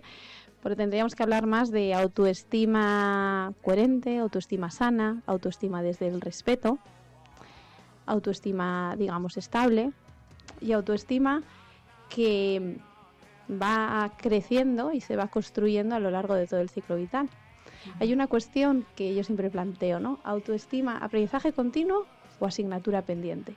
Porque hay muchas personas o pacientes o en los talleres que, que hago de crecimiento personal y autoestima me dicen, ay, es que la autoestima es mi, mi asignatura pendiente. Y yo les digo, es que siempre es una asignatura pendiente porque siempre la tenemos que tener pendiente. Pendiente de cuidarla, pendiente de mimarla, pendiente de mirarla, de mimarla.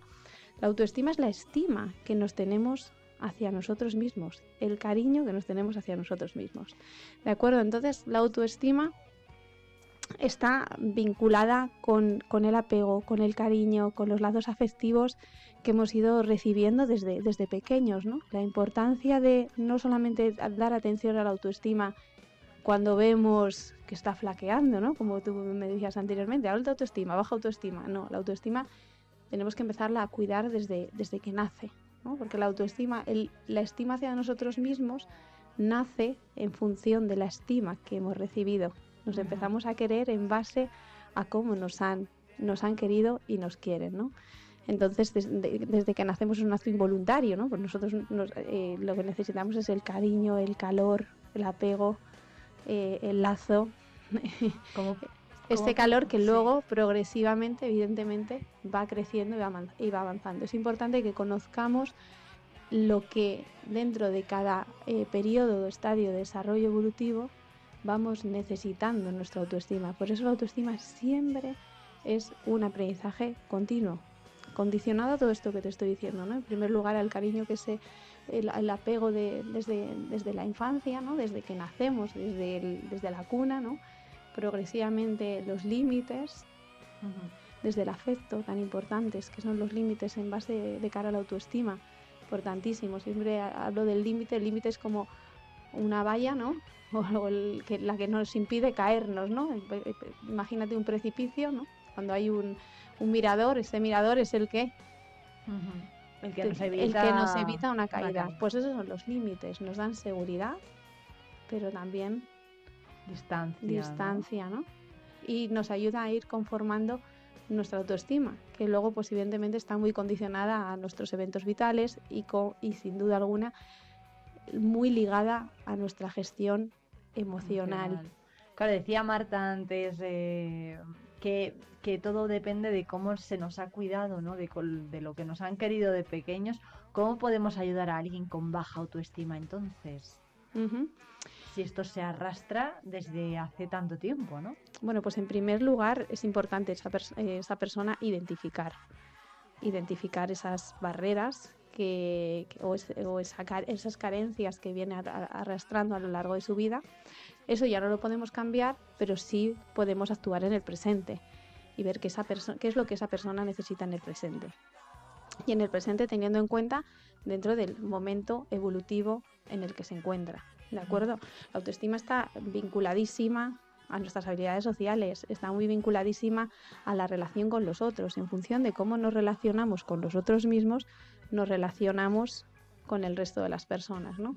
Por ejemplo, me acuerdo el otro día en, un caso, en, hablando, por ejemplo, en terapia de pareja, eh, cuando hablamos de en una relación con otra persona, una relación de amistad, va a influir, sin duda alguna, la relación contigo mismo influye directamente, es una proyección de cómo yo me relaciono con, con los demás, ¿no? Entonces había que identificar en ese momento presente qué barreras se encuentra esa persona, qué carencias tiene y trabajar los valores personales.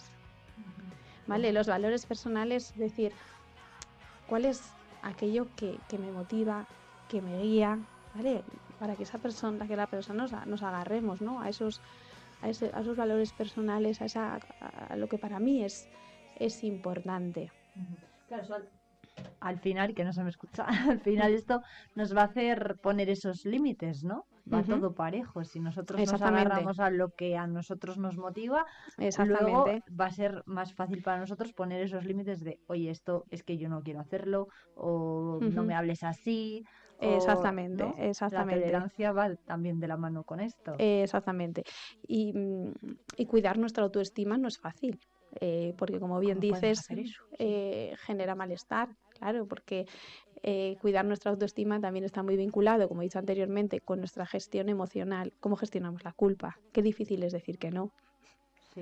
Qué difícil es decir o dar nuestra opinión o qué difícil también es gestionar la opinión de los otros, o lo que nosotros pensamos, que están diciendo los otros que en el fondo es nuestro pensamiento. Entonces, toda esa marabunta de pensamientos eh, parten de esa gestión emocional y de cómo gestionar los mismos, siempre y cuando yo esté en ese vértice. Hay, un ejercicio que, que trabajamos que es, es una mesa, ¿no? Y entonces eh, yo les digo, les digo a las, a las personas cuando vienen de forma grupal o en, o en terapia, digo, vamos a, en esa mesa, digo, vamos a, poner nombre a las patas. Y las patas son lo, lo que sostiene, lo que, lo que sostiene tu, la mesa y la mesa, digamos que es tu vida, ¿no? Y siempre aludimos a la familia, los hijos, el trabajo, el ocio de tiempo libre, valores, amigos, amigas, em, pero muy rara vez nos aludimos a nosotros mismos. Es verdad. y, Cuando, y cuando pones esa pata, eh, normalmente se coloca a un lado de la mesa. claro. para que no y dices, claro, y, y el lugar donde tendría que estar es en el medio. Porque si yo me coloco en el medio, puedo visibilizar todas aquellas patas que para mí son importantes. Si yo estoy en el medio y esas patas mm, pierden, pierden fuerza, pierden debilidad o alguna desaparece, yo desde el medio, la mesa puede perder estabilidad, pero no caerse. Y eso es importantísimo muchas veces cuando dependemos, mm, muchas veces de la opinión de las otras personas, eh, el, el que dirán, cuando le damos tanta importancia y tanto valor A lo, de- a lo que piensen los a lo que demás. piensen, lo que digan los demás, es cuando la mesa muchas veces se cae. Y no se cae porque no nos damos cuenta que en el medio estamos nosotros. Por eso la importancia de fortalecer nuestras decisiones, fortalecer nuestros valores y fortalecer la pata, la pata en el, en el medio. Que ¿vale? esa pata es la autoestima. Esa pata se- somos nosotros. Somos la autoestima es nosotros. la estima que nos tenemos hacia nosotros mismos. A mí me gusta hablar de amiga, mi amiga estima. sí, sí, sí, porque influye en, en el día a día en tantas cosas, el cómo nos hablamos a nosotros mismos.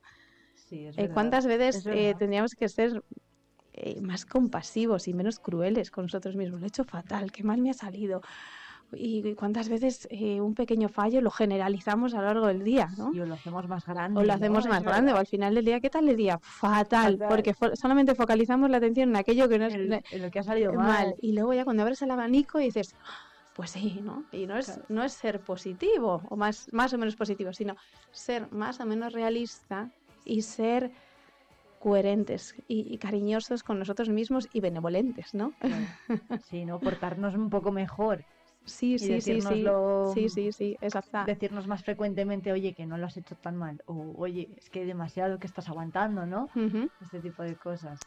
¿Por qué mm, esto de no poner límites, por ejemplo, al final genera que tengamos la autoestima más baja? Vamos a ver. Quiero decir que, mm, ¿por qué, ¿por qué tiene tantos efectos el hecho de no poner límites? Al final. Bueno, pues porque cuando no pones límites, eh, tú te vas relegando hacia atrás, ¿no? Y entonces cuando tú te vas relegando hacia atrás, entonces también la visión de ti mismo también es más, es más pequeñita, ¿no? Y luego también hay veces porque hay que trabajar el, el que nos creamos que tenemos derecho a decir que no, que tenemos derecho a decir lo que pensamos o creemos siempre y cuando respetando los, los derechos de los demás. Tenemos derecho a decir lo que, lo que pienso, lo que siento. Tengo derecho a pedir ayuda. Tengo derecho a, a decir que no. Y hay veces es que no contemplamos esa realidad porque creemos que no tenemos derecho, derecho a ello, ¿no? Bueno, la autoestima también tiene mucho que ver con los factores externos, con esas otras patas de la, de la mesa que Sí, decía sin duda alguna, como yo te estaba diciendo anteriormente, por eso la autoestima es una construcción continua. Es una construcción continua que hacemos a lo largo de la vida y que va a depender también de muchos de acontecimientos vitales que nos, que nos van ocurriendo y que les tenemos que ir colocando, ¿no? Yo hablo de, me gusta hablar, cuando hablo hablo muy metafórica, de forma metafórica para que me podáis entender y con mis pacientes también trabajo mucho a través de las metáforas. Y siempre hablo también de un armario. Muchas Sí. veces que los acontecimientos vitales los vamos metiendo en nuestro armario, ¿vale? Y sin colocarlos, ¿no? Y entonces hay veces que cuando no los colocamos, luego cuando queremos abrir el armario y buscar algo, lo tenemos, claro, y lo tenemos todo desordenado, ¿no? Entonces, es importante que los las situaciones que nos van ocurriendo en la vida y que se escapan de nuestro control, tenemos que colocarlas, porque eso sí está bajo nuestro control y bajo nuestra gestión. ¿Qué es lo que yo hago con esto y cómo lo coloco en mi armario? Mi armario, que- mi armario que es mi vida, ¿no? Y es esa mochila que también hablábamos anteriormente que todos y todas llevamos. Y tenemos que ser conscientes de, de la mochila de nuestros acontecimientos vitales porque están ahí, nos influyen, nos condicionan y tenemos que saber eh, muchas veces eh, hasta qué punto nos limitan, que nos, que- porque forma parte del autoconocimiento de cada uno de nosotros. ¿Qué tiene que haber en esa mochila? Que tiene que estar ordenada, además. Pues es que no, es que lo que hay en esa mochila es las experiencias vitales de cada persona y eso no lo podemos evitar ni eliminar, pero sí ser conscientes de, de lo que hay, ¿no? Como tú bien decías anteriormente, una persona que haya podido crecer con una carencia de afecto, de cariño, y, eh, trabajar esa carencia con la persona es que esa persona en primer lugar sea consciente de esa, de esa carencia y que esa persona sea consciente cómo le influye en el día a día y cómo ella puede actuar en el presente ante, ante, esa, ante esa carencia. ¿La podemos eliminar? No, pero puede ser que esa persona haya aprendido a establecer unos lazos de apego en el presente que le ayudan a, equilibrar. A equilibrar esa, esa, esa carencia, digamos, que estábamos hablando anteriormente. ¿Eliminarla? No, pero sí equilibrarla y sí enriquecerla en el, en el momento presente. Marta, ¿pedimos ayuda cuando tenemos baja autoestima? Sí. ¿Sí? Y es importantísimo. Por ejemplo, importantísimo. En primer lugar, en primer lugar, la autoestima cuando supone un problema y ya supone una limitación, como hablábamos la semana pasada de la ansiedad y la depresión, tenemos que acudir a asistencia psicológica. ¿Vale? Cuando ya la, la autoestima me supone esas limitaciones, las que estábamos hablando anteriormente, em, no sé decir que no, las situaciones en las que yo tengo que dar mi opinión, eh, verbalizar lo que siento, me pongo tan nerviosa, me quedo tan, me quedo bloqueada que no puedo. Eso se puede trabajar, se puede enriquecer y es un trabajo precioso y enriquecedor para la persona. Eso por un lado. Y luego por el otro lado, como crecimiento personal, asignatura pendiente de aprendizaje continuo cada día para cada persona. Y si lo viéramos así, lo veríamos pues como un camino precioso y no como una cuestión de alta o baja autoestima, sino un equilibrio continuo en el cual cada día voy a ir conociendo algo nuevo de mí. Y en base a, mis valores, a mis proyectos, y en esa confianza en sí mismo. Eh, por eso es tan bonito, mm, yo por ejemplo cuando trabajo también con personas mayores y trabajas con diferentes edades, ver la, la parte longitudinal del crecimiento personal de la autoestima. Es, ¿Cómo es, esto? De la, parte longitudinal. Sí, es ¿eh? decir, longitudinal siempre me refiero, sí, cómo, cómo se va, cómo, exactamente, cómo se va conformando a lo largo de la vida, incluso como la persona dice, bueno, pues lo que a mí con 40 años me suponía una limitación, ahora ya, después de, exactamente, después de todo lo vivido, en el punto en el que me encuentro, y eso es la vida, ¿no? Y la autoestima es es la vida. es verdad. sí, Y, es, muy bonito. Incluso una persona con 40 años también te puede decir, bueno, con 20 esto me suponía un mundo y ahora mira, no me supone esas barreras, no me... pero eso ha supuesto que en esas experiencias vitales la persona se ha enfrentado, se ha expuesto y en, esos pulsos que también nos supone eh, empoderarnos, defender nuestros derechos, nuestros valores, es enriquecedor, aunque nos suponga malestar, pero es enriquecedor. Qué bien. Pues Marta Abril, que es un gusto ¿eh? escuchar a Marta Abril hablar de salud mental. Por cierto que los oyentes en el 669 2278 75 nos pueden hacer llegar sus dudas sobre todos estos temas que hablamos con ella y que así semana a semana los pueda ir comentando. Marta, muchas gracias. Bueno, pues muchísimas gracias por este regalo que acabas de darme a mi autoestima. nos vemos pronto. Venga, un saludo.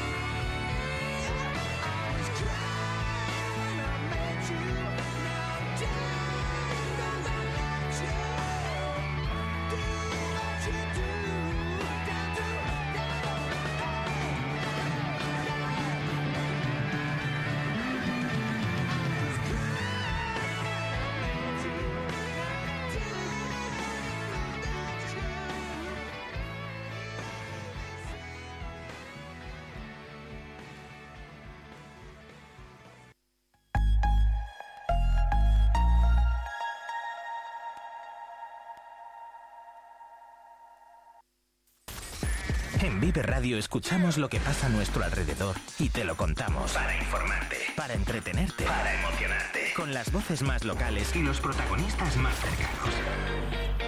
Vive tu ciudad. Tu provincia. Vive su cultura. Su música. Su actualidad. Su deporte. Sus gentes. Vive lo tuyo. Vive tu radio.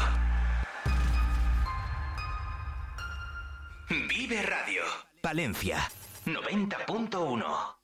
Ferrato por vacaciones. Descubre los 40 pueblos de esta comarca palentina. Explora nuestra naturaleza a través de las cinco rutas ornitológicas donde observar aves silvestres en su hábitat natural. Déjate llevar por un paisaje salpicado por casas cueva, chozos de pastor, palomares y yeseras, iglesias monumentales, rollos de justicia medievales o la iglesia visigoda más antigua de España. Ferratopalentino.es. Saborear lo auténtico. Talleres Multimarca Iván te ofrece la tranquilidad de dejar tu vehículo en manos de profesionales. Si buscas un vehículo de ocasión revisado y certificado, visita nuestra exposición. Talleres Multimarca Iván, en calle Alfareros 8. Rebajas especiales en Peletería Prieto. Disfruta de descuentos y precios únicos en nuestras prendas de piel. Consigue ese abrigo que tanto te gusta, ahora un precio a tu medida. Recuerda que somos especialistas en transformación de prendas de piel. Trae ahora tu abrigo y estrena un nuevo modelo la próxima temporada. Pieles Prieto, la caricia de una prenda única y exclusiva a tu alcance. Plaspisa, líder en transformación de materias plásticas. Dispone de soluciones para todo tipo de clientes y empresas. En nuestra nueva planta hemos apostado por la investigación, el desarrollo y las nuevas tecnologías como motor para la fabricación de nuevos productos indispensables para el mercado actual. En Alar del Rey Plaspisa, comprometidos con el futuro. Vive Palencia con Irene Rodríguez.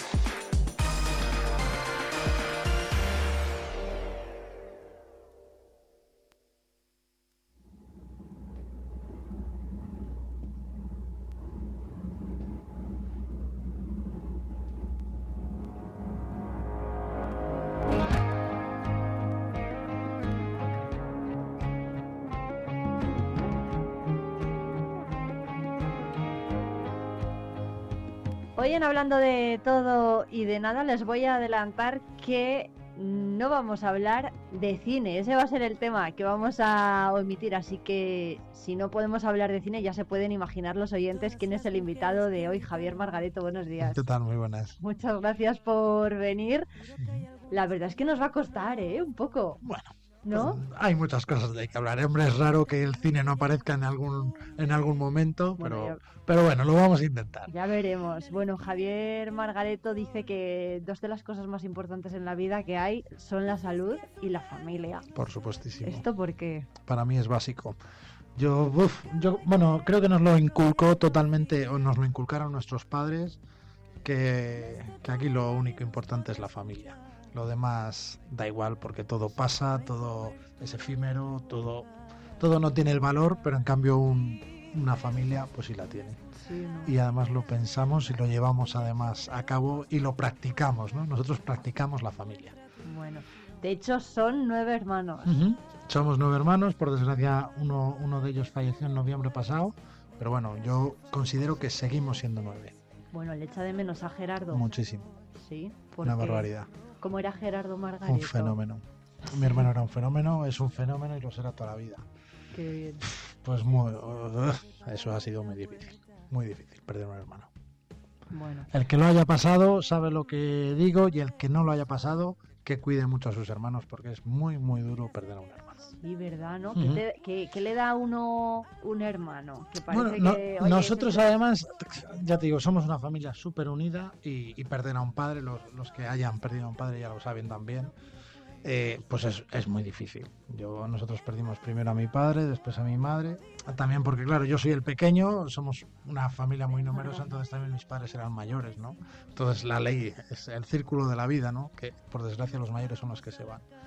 Bueno. Pero claro, a mi hermano le entró una enfermedad y, y nada, no hubo nada que hacer. Y, y con 57 años que te falte, pues ha sido muy difícil. Sigue siendo muy difícil. ¿Quién era el hermano favorito? De Osvaldo, por ejemplo. De mi, Sí, de mi hermano, de de Osmundo, de mi padre, de bueno. Osmundo, perdón, sí. Eso es, bueno, de nosotros es que padre, mi de padre- padre. Bueno, tanto como el, el hijo favorito, pues yo espero que todos. Sí. Que todos fuésemos favoritos suyos, ¿no? Pero bueno, iba a decir, sí es verdad que yo tenía mucha relación con mi padre porque yo, yo trabajaba con él. Entonces yo estaba todo el día con él y al ser el pequeño es el que me quedé en casa, ¿no? Cuando todos ya hicieron sus vidas. Y bueno, y también yo creo que como era el pequeño, siempre me ha cuidado un poco más que a los demás. Creo. O sea, que era Javier Margareto el hermano favorito, el hijo favorito. Hombre, no, no lo sé si favorito, pero bueno, que ha tenido alguna concesión de más conmigo que con el resto, creo que Sí, por ejemplo, y los hermanos lo saben. Ramón lo Sí, sabe. esto, ¿no? sí, lo saben todos, que el pequeño ha tenido unos beneficios que ellos no tuvieron. Y eso, y eso es verdad. Bueno, y entre, y entre los hermanos, por ejemplo, ¿quién es el que... ja, es que el más trasto es eh, pues, Javier Bueno, o Eduardo. eh, o eh, Ramón. trasto, así lo que es trasto, mi hermano Gerardo era un poco trasto, es verdad que, que sí que lo era y sobre todo de pequeño, lo que pasa que yo no lo he vivido mucho. Y, y después yo creo que así muy trastos no, no hemos sido ninguno. ¿eh? Bueno, mis hermanas son súper responsables, de pequeñas y de mayores y siempre. Y, y mis hermanos en general yo creo que también. ¿eh? Mi madre además muchas veces decía que, que lo bueno que hemos tenido es que nunca le hemos dado un disgusto grande. ¿Sabes qué es decir? Que siempre han sido pocas cosas, no... Además lo decía bastantes veces, ¿eh? Y yo en, en mi persona recuerdo que, que siempre decía, dice Javier, eh, bueno, tuvimos ahí un par de cosillas, que todos hemos sido jóvenes y todos hemos hecho alguna, pero, pero nada, nada grande, nada significativo. Bueno, no podemos hablar de cine, pero todos sabemos ¿no? que la familia Margareto desciende de Medina de Río Seco. Allí todavía está el cine antiguo en la calle principal Bueno, es el, el cine OMI. OMI, eso es que por eso nosotros llamamos al cine de aquí. Le, le- Nosotros queríamos hacer un homenaje a mi padre, ¿no? Es decir, nosotros cuando falleció pensamos si cambiar el nombre del Ortega y, y cambiarle a algo, pues, cambiarle Sí. a los mundos, un, un homenaje a mi padre, ¿no? Pero ahora ha quedado un poco raro. sí. quedaba un poco raro así que, que el Ortega cambiase de nombre, ¿no? Y, yo- y yo además también lo pensaba así. Pero cuando surgió la oportunidad del, del cine de libre, yo se lo dije a mis hermanos, digo, oye, yo le quiero llamar OMI. Digo, a mí me hace mucha ilusión y bueno, ellos encantados, o sea que perfecto. Son las siglas de, Osmundo Margareto Llenes, que era mi abuelo. de las tres. eh, del, De los, el el nombre y los dos apellidos. Y en, en Río Seco, en Medina Río Seco, había otro cine que era Marvel, que eran las iniciales de los dos apellidos. Mar de Margareto, Bel de Velasco, que mi padre se apellidaba Margareto Velasco. Ajá. Entonces era, era por eso. Bueno, lo que pasa es que yo no sé si Javier estuvo realmente viviendo en Medina de Río Seco, no, llegó, ¿verdad? Nunca. Yo, es más, yo soy el único palentino. El- De todos mis hermanos, el único que nació en Palencia soy, soy yo y yo soy totalmente palentino. O sea, yo tengo cariño a Río Seco, por supuestísimo, pero vamos, yo soy palentino 100%. Bueno, bueno. que mis no- hermanos, eh, unos son más riosecanos que palentinos. ¿Ah, sí? Bueno, ellos han nacido todos en. Río Seco, entonces es lógico y normal. Bueno, pero tendrán un poco el corazón Sí, dividido. Aquí totalmente dividido. Javier no. Bueno, más eh, cosas, porque, por ejemplo, ¿qué estudió Javier Margareto? ¿Siempre Bueno, ha estado yo, vinculado a- yo estudié en los maristas Mm. eh, primero. Lo que pasa que yo, por desgracia, no era buen estudiante. Y yo fui a estudiar en Salamanca eh, ingeniería informática. ¿vale? Pero es verdad que yo ya desde joven, desde los 10 y, bueno, iba a decir a los 16, incluso 15, yo ya iba un poco encaminado al, al negocio del cine, ¿no? Porque es verdad que todos mis hermanos tenían ya otra profesión y yo no, porque yo era el más pequeño. Entonces también es verdad que yo creo que mi padre me fue metiendo un poco en, en los cines porque alguien se tenía que encargar también de los cines, ¿no? Y sí es verdad que yo fui a estudiar, no fui buen estudiante, pero es verdad que a la vez que estudiaba me iba enseñando mi padre todo lo que era el, el negocio del cine y llegó un momento que ya con 22 años ya, ya me quedé trabajando con él. o te toca? Más que me toca, no sé si entre él y yo dijimos es el momento de, de ponernos aquí a trabajar. Bueno, no sé si ve relevo ahora en los cines. Pues eh, creo que es muy pronto, creo que es muy muy pronto. Pues, eh, yo espero que a mí me quede bastante recorrido todavía, porque yo bueno, voy a cumplir este año 45 años, o sea que la jubilación tendría que ser con 65, ¿no? 67. Todavía me quedan 20 años y es pronto para para decir esto. Si es verdad que, bueno, llegado el caso, yo creo que a mis sobrinos o, o incluso a mis hijos, bueno, yo tengo un hijo de dos años, todavía no sabemos si le gusta el cine o no, pero bueno, la vena del cine sí que, sí que la llevamos. No sé si la vena empresarial, ahora ya se lleva menos que antes, porque yo siempre he querido ser empresario desde, desde joven, de los cines o de lo que fuese, ¿no? Siempre he querido serlo. Y yo creo que ahora las, las, las nuevas generaciones no tienen tanto ese, ese querer ser empresario, ¿no? Igual es más cómodo el trabajar de lunes a viernes, que hasta yo lo pienso muchas veces, ¿eh? que bien estaríamos trabajando de lunes a viernes. Sí. Entonces, bueno, Dios, Dios dirá y se verá. También hay que ver cómo va el negocio del cine y el teatro, bueno, aquí hay que reinventarse continuamente, entonces ya se verá.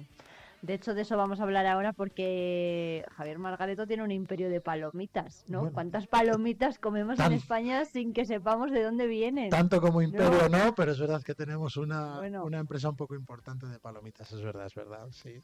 Además yo tengo un amigo, mi amigo Carlos, de Muebles Docar, de aquí de Palencia, por si lo está escuchando en referencia a él, que lo dice siempre, dice un día si tienes un incendio, hoy por desgracia uh. hablando de incendios, dice, pero si tienes un incendio en la nave, dice, llenas el polígono de palomitas y es verdad, porque tenemos muchísimo maíz almacenado en, el polígono, claro. ¿Cuántos kilos hay almacenados de maíz? Pues nosotros ahora tendremos, así a grandes rasgos, pues 150, 200, toneladas seguro. Nosotros, bueno, para que la gente no, no lo sepa, nosotros ya hace 15 años montamos una empresa que vendemos palomitas, bueno, maíz, aceite, envases o todo lo que sea, a otros cines u otros teatros de España, ¿no? incluso de Europa, que también tenemos algún cliente fuera. Entonces, pues las palomitas del Rey León de Madrid, pues salen de Palencia. Las de Aladín salen de Palencia. Las del Wifi Center salen de Palencia. Las del Bernabéu salen de Palencia. Entonces tenemos clientes conocidos de renombre que, que por suerte consumen nuestros productos. El Teatro López de Vega estamos hablando. Sí, claro, López de Vega, Coliseo, bueno, y después todos los de Matilda, Chicago, Mamma Mía, todos, por suerte todos. ¿No hay empresas que hagan palomitas o qué pasa? Sí, sí que hay, lo que pasa es que los palentinos somos muy luchadores y muy, y muy trabajadores. Yo me considero una persona muy trabajadora. fíjate que yo fui muy mal estudiante y porque nunca me ha gustado estudiar, pero en cambio trabajar sí que me gusta y me gusta bastante. Entonces, hay que moverse mucho, hay que luchar, hay que viajar, hay que visitar y ser un poco pesado a veces. Pero bueno, si tienes un buen producto y un buen precio, nosotros, ¿eh? nosotros los palentinos lo conseguimos. Además hacen el tinte de, lo, de las palomitas de colores también. Claro, nosotros importamos y compramos mucho fuera. O sea, el maíz es de Francia, las, las máquinas de palomitas son de Estados Unidos, eh, promocionales que vendemos les traemos de Hungría o de China. Pero hay, hay varios productos que fabricamos nosotros mismos. Uno de, uno de ellos es el azúcar de colores para hacer las palomitas de estas de colores de toda la vida, pues lo producimos nosotros. Y, por ejemplo, ahora estamos montando una, una línea de fabricación de palomitas, tanto dulces como saladas, a nivel un poco grande por, por demanda de, de clientes. Entonces va a haber palomitas, bueno, ya hay palomitas hechas.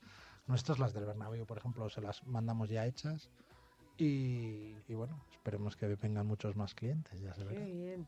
Bueno, ha dicho que el maíz lo traen de Francia, con el lío que ha habido y el bloqueo a los transportistas en la frontera. No sé si ha habido problemas aquí eh, pues, para traer el maíz. Te, voy a decir, además me da igual contarlo, nosotros firmamos contratos anuales de compra. Entonces yo lo que hice es en diciembre, todo el, lo que me quedaba de contrato lo compré en diciembre. Entonces sí es verdad que enero y febrero no ha venido ningún camión de Francia.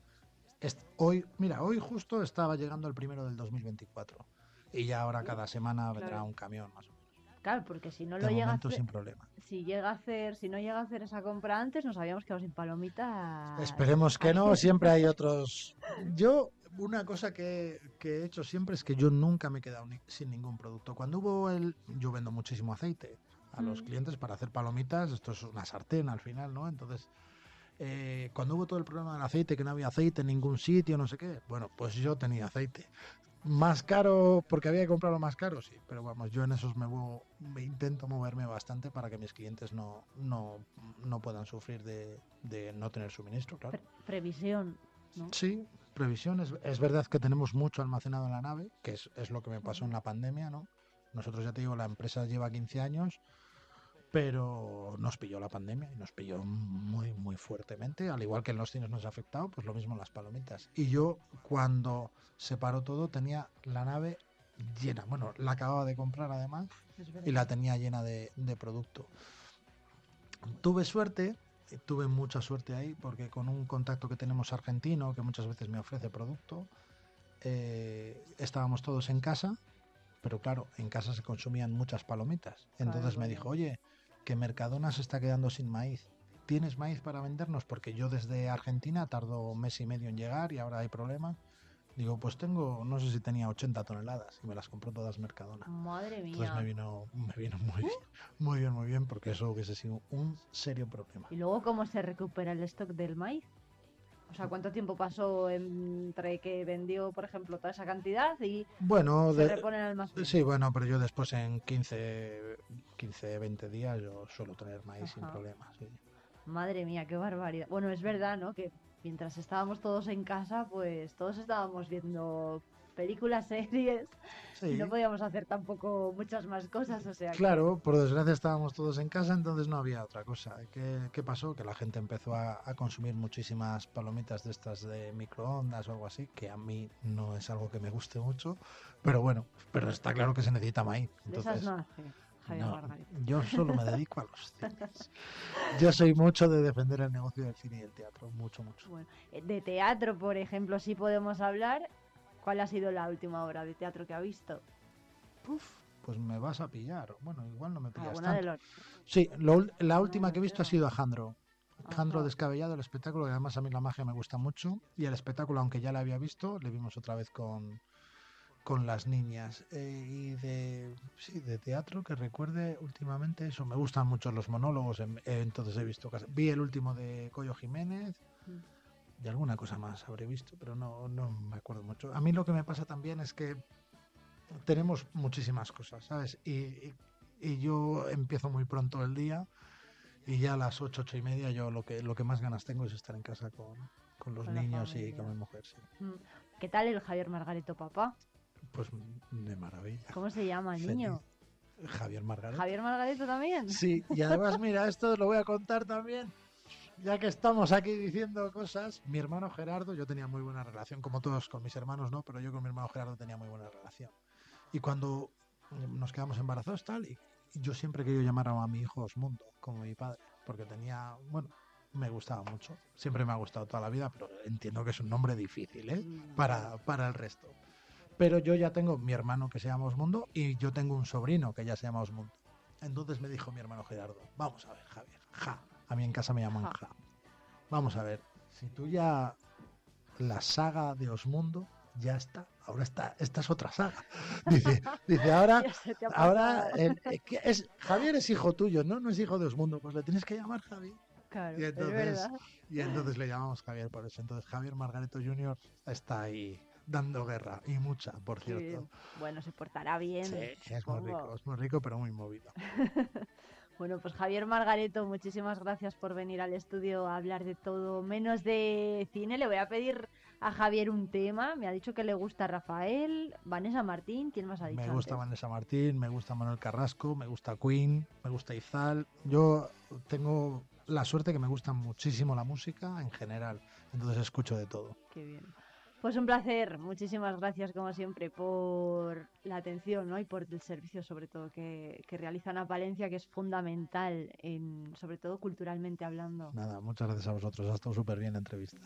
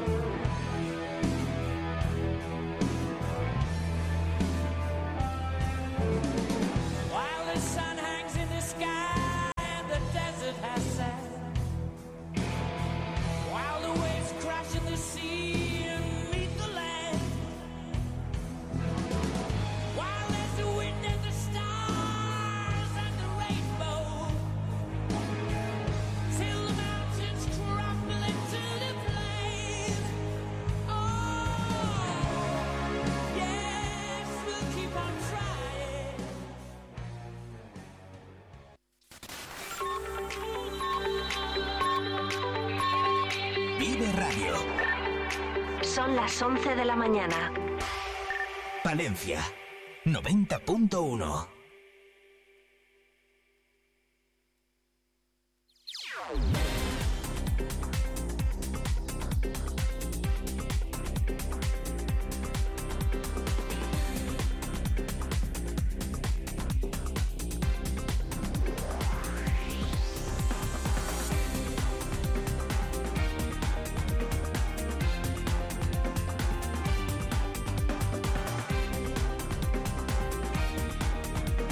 esta hora comienza ese acto de reconocimiento a las entidades y profesionales que han participado en el proyecto Conociendo Profesiones que quiero ser de mayor. Está transcurriendo en el patio del Teatro Principal de Palencia. Allí están el delegado territorial de la Junta y también la alcaldesa de Palencia, Miriam Andrés, y el concejal responsable del área de Educación, Juventud e Infancia, Orlando Castro.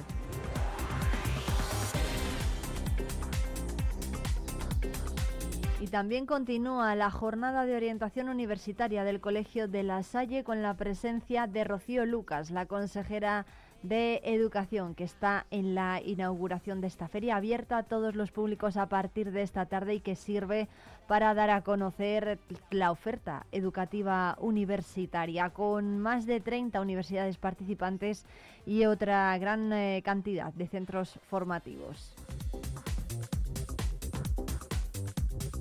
Y hasta las 12 que nos queda en Vive Palencia, pues escuchar a Nacho Blanco, que va a estar por aquí en unos minutos para contarnos lo que podemos ver estas tardes de esta semana en 8 Magazine Palencia. Y por cierto que también tenemos que hablar de jardinería, lo vamos a hacer con Juan Novo y nos va a hablar además de, de la poda de los frutales, de cómo podemos hacer una buena poda en estas semanas.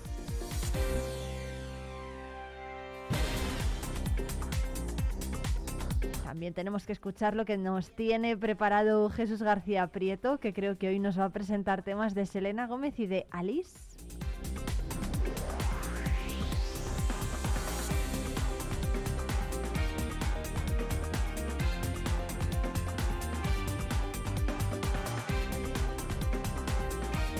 Vamos a hablar con Fran Caballero del Club Atletismo Puentecillas, que ha traído dos medallas del Campeonato de España Sub-18 de Atletismo.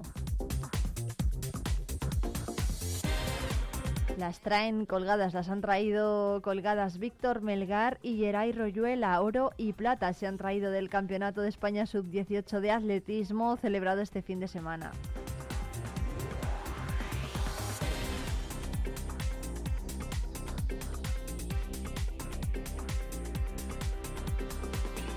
Y de deporte precisamente vamos a seguir hablando porque vamos a estar en unos minutos con Lander Hernández. Él es psicólogo del Real Valladolid, aquí cerquita, y estuvo ayer en el Teatro Principal en ese acto de deporte y salud mental organizado por la Fundación Eusebio Sacristán y además pudo responder responder a las dudas de decenas de alumnos de diferentes centros educativos de Palencia que estuvieron por allí disfrutando de esa jornada.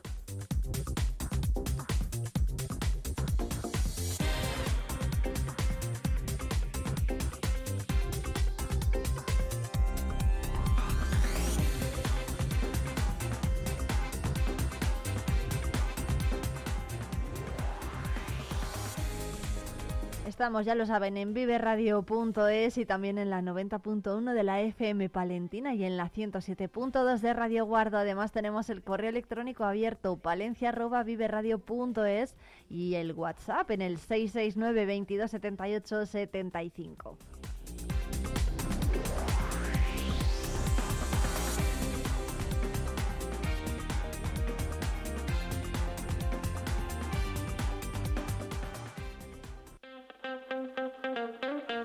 Vive Palencia con Irene Rodríguez.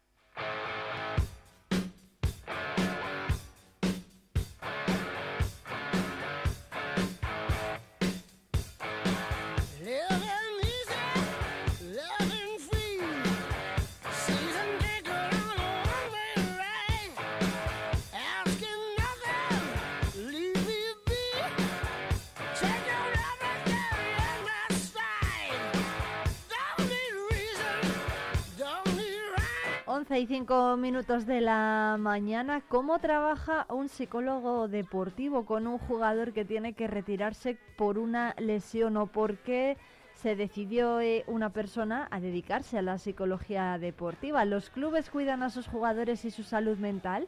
¿Es más difícil gestionar una victoria que una derrota? Estas son algunas de las preguntas que los asistentes al teatro principal en la jornada de ayer hicieron al psicólogo del Real Valladolid, Lander Hernández, que expuso además casos concretos de su trabajo diario con las categorías inferiores del club blanquivioleta. Lander Hernández, buenos días. Buenos días, ¿qué tal? Muchas gracias, Lander, por atendernos. Bueno, ¿qué tal fue lo primero ese acto organizado por la Fundación Eusebio Sacristani que contó con la participación además de muchísimos eh, chavales, ¿no? De diferentes centros educativos de Palencia? La verdad que fue eh, bastante productivo ya que los chavales estuvieron tremendamente eh, interesados en todo lo que fue el documental que expuso la Fundación Eusebio Sacristán en colaboración con la Liga y un problema como la salud mental que cada vez es más visible en deportistas de élite que están visibilizando todo lo que es la importancia de la salud mental.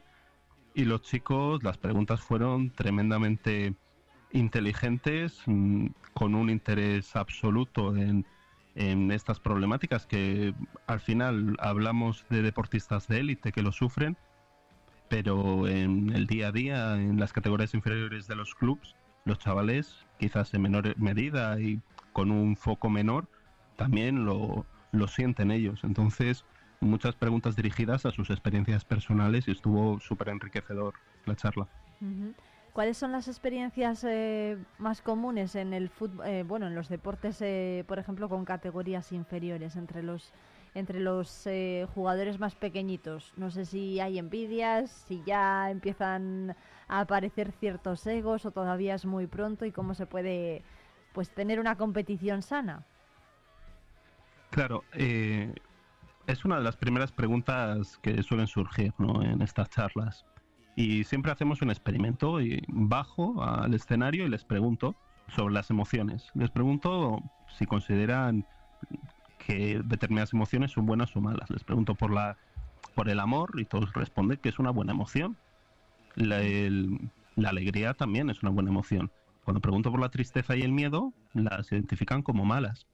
Y es curioso porque al final em, nuestras emociones son adaptativas, son algo que tenemos como seres humanos que nos ha permitido evolucionar. Pero tenemos tan integrado en nosotros mismos que esas experiencias, igual un poco más desagradables, son malas, que las intentamos reprimir.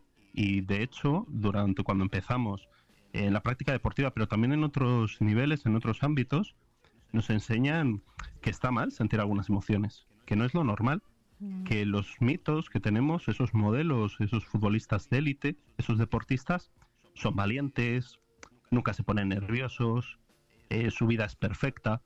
Y tenemos ese mito tan identificado y tan potente que cuando nosotros sentimos esas emociones normales de miedos, de nervios, nos sentimos mal porque decimos, qué lejos estoy de esa persona, de ese cómo tengo que ser. A mí todo el mundo me dice que yo no puedo sentir miedo, que yo no me puedo poner nervioso, pero eh, esos jugadores de élite, claro, eh, son tan perfectos que me siento cada vez más alejado y eso me genera mucho sentimiento de culpa de culpa por sentir esas emociones y de alejamiento con ese modelo que me están imponiendo.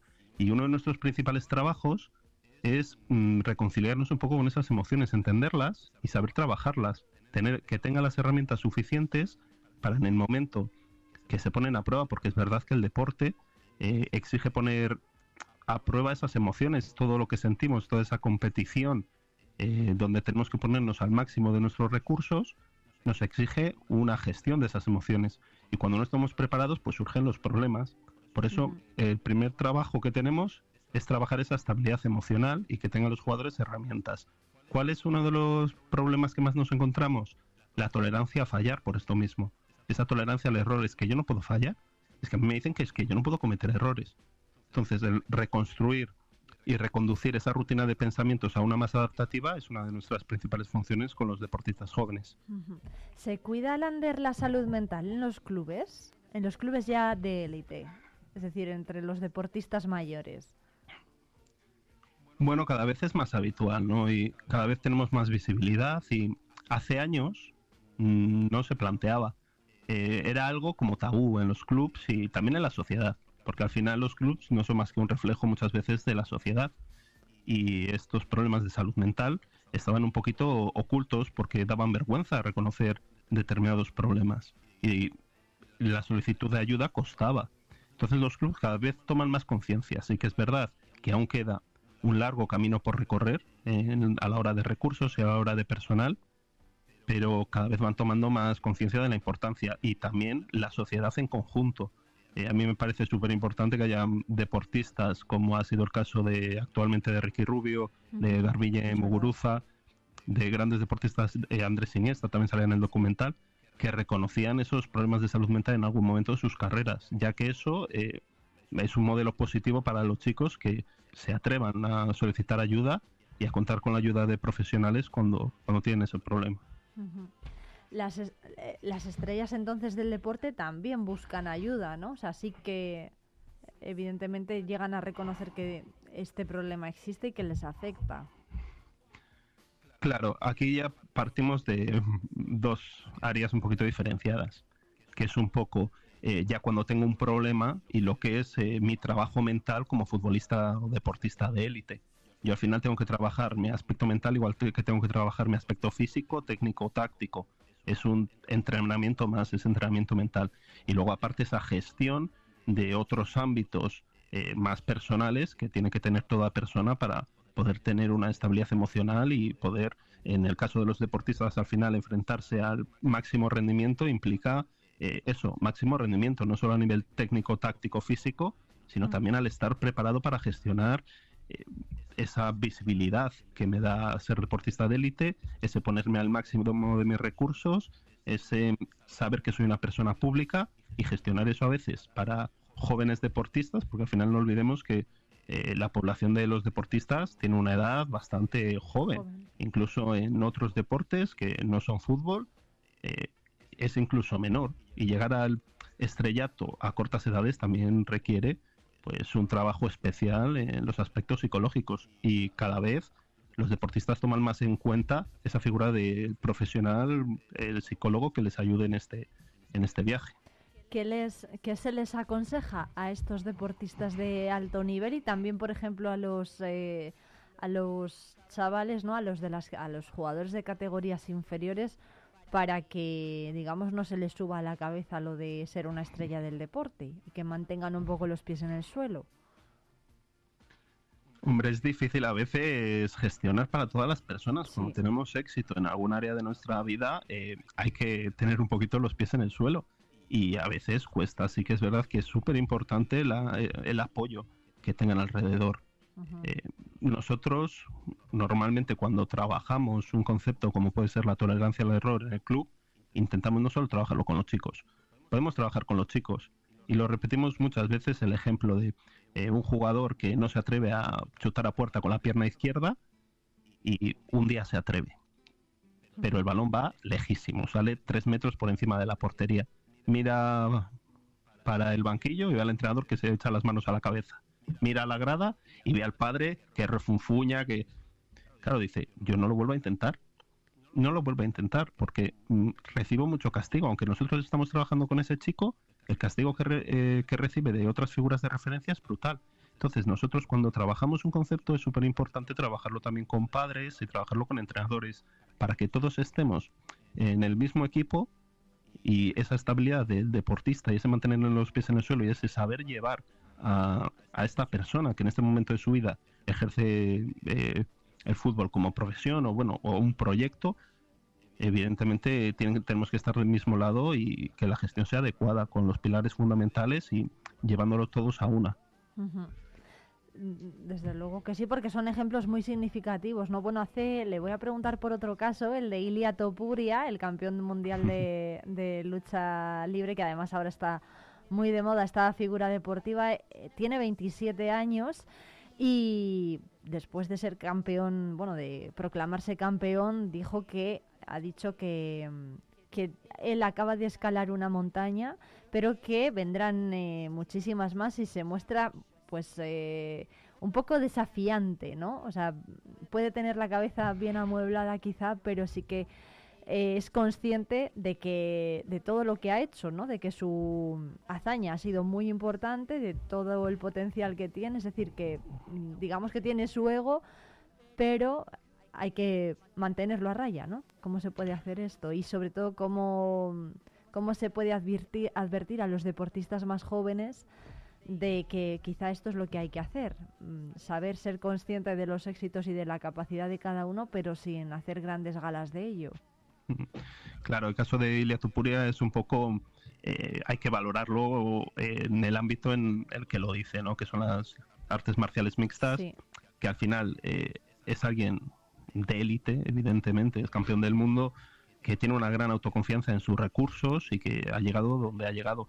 Pero claro, luego también hay que entender que el ámbito de las artes marciales mixtas tiene mucho de espectáculo. Él también es conocedor de las declaraciones que se hacen para ganar también mercado y visualizaciones. Entonces hay que diferenciar un poquito las declaraciones que son para ganar un poquito mercado y las que son de verdadera autoconfianza que tienen en sus recursos.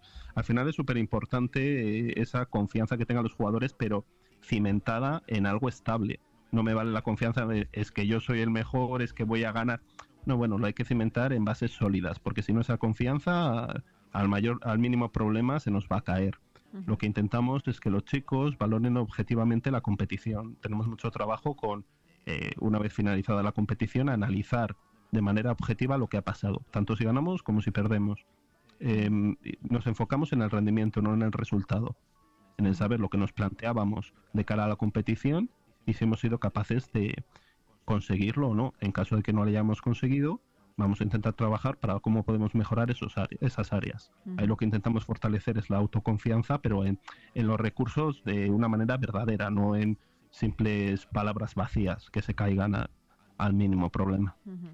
Bueno, Lander Hernández, psicólogo del Real Valladolid, de aquí cerquita, de la provincia vallisoletana. Muchísimas gracias por atendernos, ha sido muy interesante, ¿eh? tanto la, el acto de ayer con la proyección de ese documental y la posterior charla, como esta entrevista, así que muchas gracias. Muchas gracias a vosotros. Un abrazo.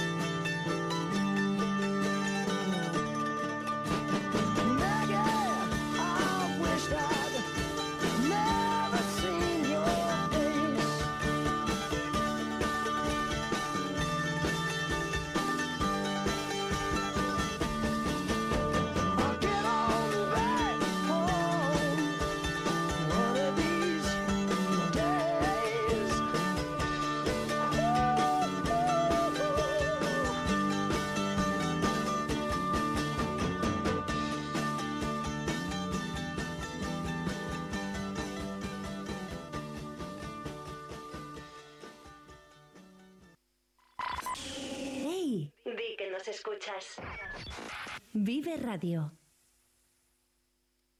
Rebajas especiales en Peletería Prieto. Disfruta de descuentos y precios únicos en nuestras prendas de piel. Consigue ese abrigo que tanto te gusta, ahora un precio a tu medida. Recuerda que somos especialistas en transformación de prendas de piel. Trae ahora tu abrigo y estrena un nuevo modelo la próxima temporada. Pieles Prieto, la caricia de una prenda única y exclusiva a tu alcance. Vive la magia del cine con Cines Ortega y Avenida. Busca tu peli favorita y disfruta a lo grande en nuestras salas totalmente renovadas. Recuerda que los mayores de 65 años los martes tienen entrada a 2 euros. Los miércoles, el día del espectador, podrás hacerlo por 4,50 euros y si quieres celebrar tu cumpleaños con nosotros, disfruta del pack película, palomitas y bebida por 8,95 por persona. La magia del cine te espera en Cines Ortega y Avenida. ¿Te lo vas a perder? En el corazón de Palencia, calle Don Sancho, eje comercial de ocio y compras que no te puedes perder. Es un consejo de La Galería. Empieza tu día con sabor, desayunos y tapas con encanto en la calle Don Sancho.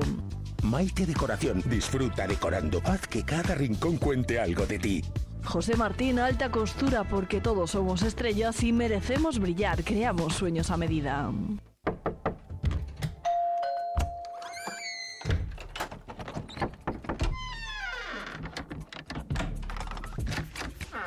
El universo digital de tus hijos e hijas es todo un mundo.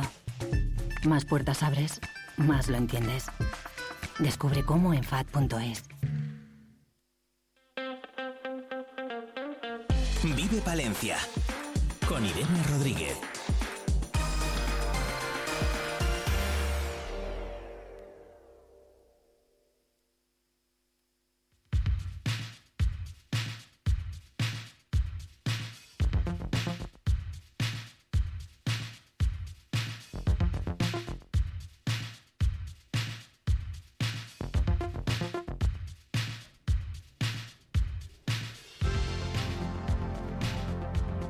Once y 22 minutos de la mañana. Nacho Blanco, ¿qué tal? Buenos días. Buenos días. ¿Cómo está In the usted? morning.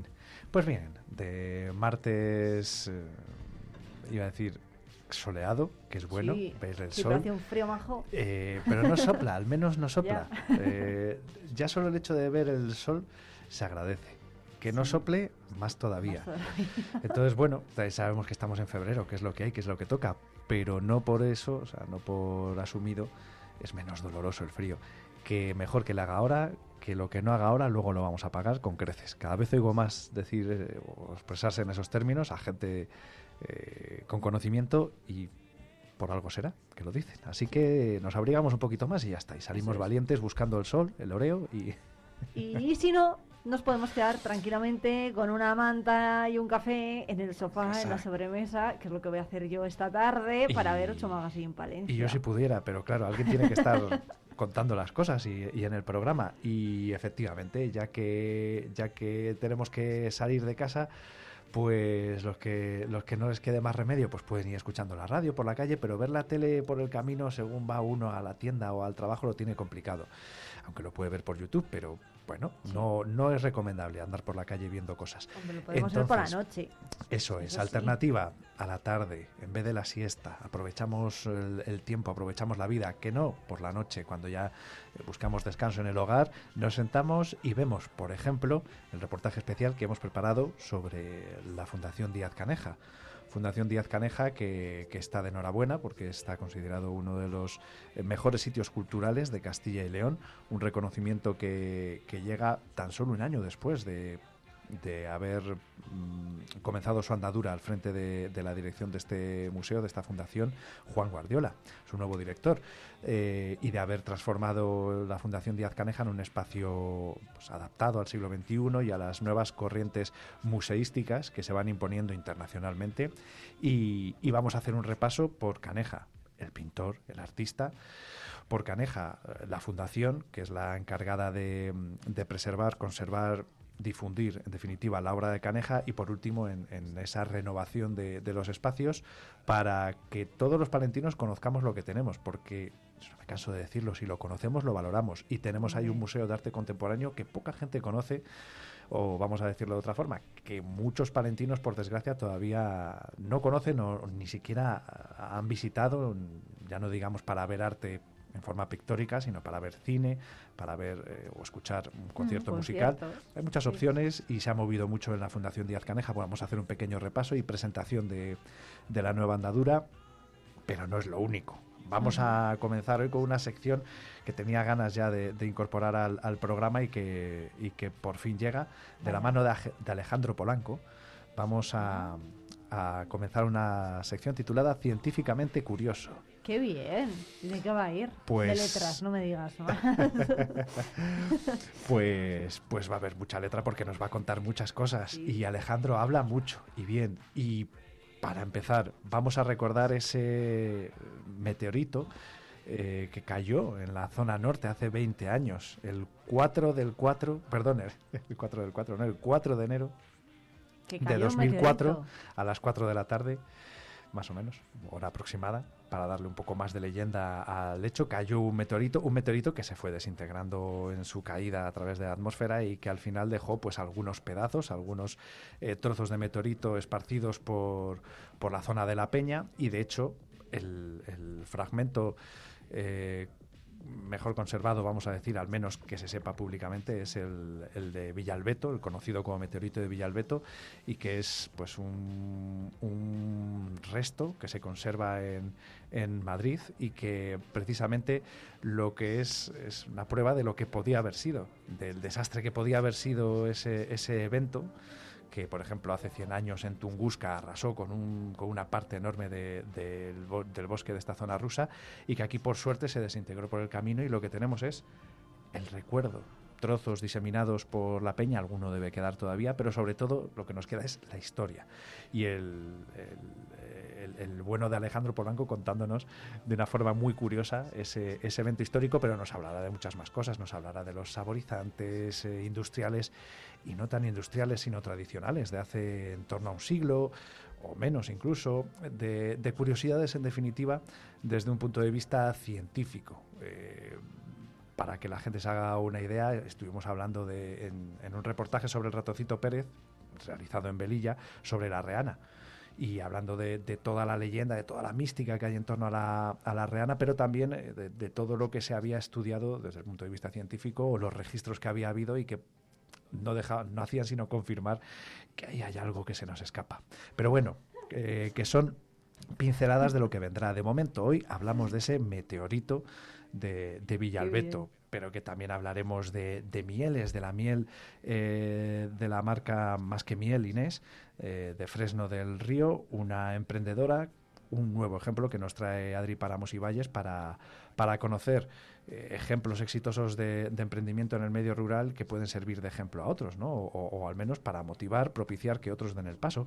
En este caso con Inés, que, que no solo produce miel, sino además ha decidido diversificar en todos los productos derivados de y ofrecer pues muchas opciones para, para, precisamente tener un mercado y poder quedarse a vivir en, en, Fresno del Río. Hablaremos también de Machado, de esa correspondencia con Guiomar de la que nos hablaba recientemente eh, el fotógrafo e investigador en profundidad Antonio Machado, Javier Marín.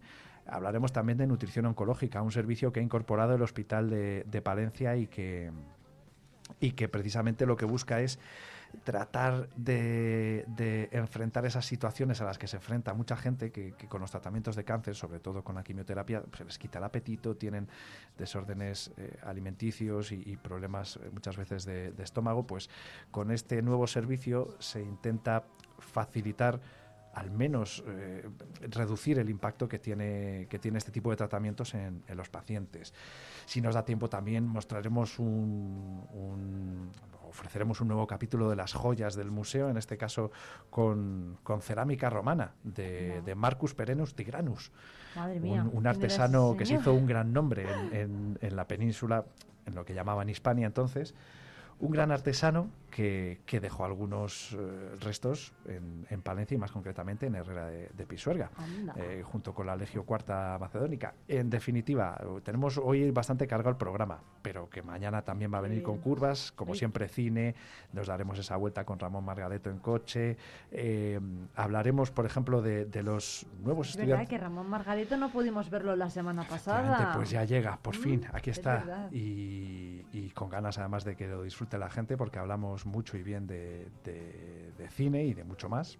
Sí. Y, y, la verdad que, que, está, está interesante, está curioso. También hablaremos de, de, esos estudiantes de enfermería que han iniciado ya sus prácticas, cómo es esa experiencia y esa preparación para el día de mañana poder darnos a, a, al, al, resto de los mortales mucha tranquilidad y, y mucha ayuda en momentos eh, de mucha preocupación como son los de la salud y algo también muy esperado, la presentación, bueno, muy esperado por muchos, muy temido por, por más aún, que es la presentación del nuevo disco de Dabuti. Bueno. que por fin nos lo van a presentar a todos los espectadores de la 8. Vamos a tener a estos dos zánganos y con nosotros para... No digas eso, que no vuelven, que no vuelven. Nosotros los hemos tenido también aquí en la radio, ¿eh? Ojo, pues está, está todo esto bastante vuelvan, ordenado y que... limpio y sí, entero. Hombre, yo me esperaba una debacle, como lo que hubiese tuve pasado. que arreglar yo después, si no. ya me parecía a mí. Si es que son como un elefante en una cacharrería, pues imagínense dos. Estuvo Raúl Maldonado, Edgar no pudo venir. Ah, pues ahí está, entonces ya. Ahora me encaja todo. Pues yo voy a tener a los dos. No sé cómo va a acabar esto. No sé cómo acabará el programa, cómo acabará el plató, cómo acabaremos nosotros. Qué bien. Pero bueno, bueno había seguro ganas. que bien, seguro que bien.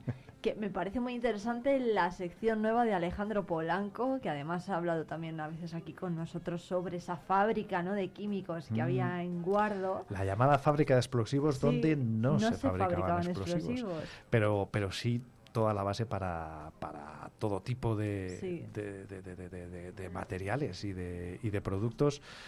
Pues que, que- que- que me acuerdo que comentaba, todos, en todos los hogares españoles había un producto hecho en Guardo, pero la gente no lo No lo sabía, ni siquiera nosotros los palentinos. Es. Y, y es muy curioso, también, también nos dará alguna pincelada, que algo nos contó cuando hicimos la visita al reformado lavadero de Guardo, pero, pero alguna clave más nos, nos contará, por ejemplo, orientado precisamente en, en Ah, los saborizantes, en, en algo tan claro, interesante sí, sí, sí. que a mí me llamó mucho la atención, luego se lo he contado a mucha gente porque me ha parecido muy curioso, que, que me decía Alejandro, dice, tú comes un, un yogur de plátano, una gominola de plátano, sobre todo a lo mejor una gominola de plátano, y te viene un sabor que dices, "Sí, me sabe a plátano porque me dicen que este es el sabor a plátano, pero, pero yo si como plátanos ahora no me saben así. Eh, lo curioso es, Es que... verdad. Claro. Ay, nunca había pensado yo esto. Pero lo curioso es que eso es así porque esos saborizantes están basados o se aproximan al sabor que tenían los plátanos hace 100 años, con una variedad de plátanos que ya no existe porque el Cavendish se ha impuesto, eh, se ha- ¿Qué es el Cavendish? El Cavendish es, el plátano. es el- pla- hay distintos tipos de plátano, Sí. está el plátano Cavendish. Bueno, el Ah, plátano de Canarias, claro, de- es, es como una variedad y es la que se impuso, pues porque era más resistente a enfermedades. A ver, es la base. Luego sobre eso se ha trabajado y se ha derivado, pero digamos que el plátano de toda la vida, ese que estaba extendido y que todo el mundo comía hace 100 años, eh, se extinguió y se ha impuesto otra variedad que es la que comemos ahora y por eso el plátano que, que comemos en yogur o en gominola o no nos sabe al plátano real, por así decirlo, que comemos, pero lo que no somos conscientes es que ese sabor es lo único que nos queda prácticamente de aquella variedad primigenia que todos consumíamos. Bueno, todos consumíamos. Yo no, que no había nacido y tú Oye, pues, tampoco. pues qué pena que hayamos perdido, bueno, que O- tengamos que recurrir, ¿no? A ese sabor para, para recordar cómo eran los plátanos de entonces. o qué bien que nos queda bien. eso. Ya, es porque verdad, es verdad. iba a decir iba a decir una bobada nunca sabremos a qué sabe el pájaro dodo pero igual tampoco hay que saberlo no pero quiero decir que, que hay otras cosas que hemos perdido y que no nos queda que ni- vamos ni, ni imitaciones no ni reproducciones entonces en este caso por lo menos nos queda eh, la curiosidad y, un sabor ya extinto pero preservado para para inocularlo en todo lo que se nos antoje por otra parte Qué bien. Bueno, pues Nacho Blanco, compañero, muchísimas gracias por pasar cada semana por aquí, por la radio para, para contarnos todo esto. Ya saben que a partir de las 4 y 10 Eso te- es. tenemos una cita con la tele de esta casa, con 8 Magazine Palencia. aquí Así dispuesto que encantado y las veces que haga falta Muchas gracias. Adiós, nos vemos la próxima semana. Gracias a ti, hasta la próxima semana.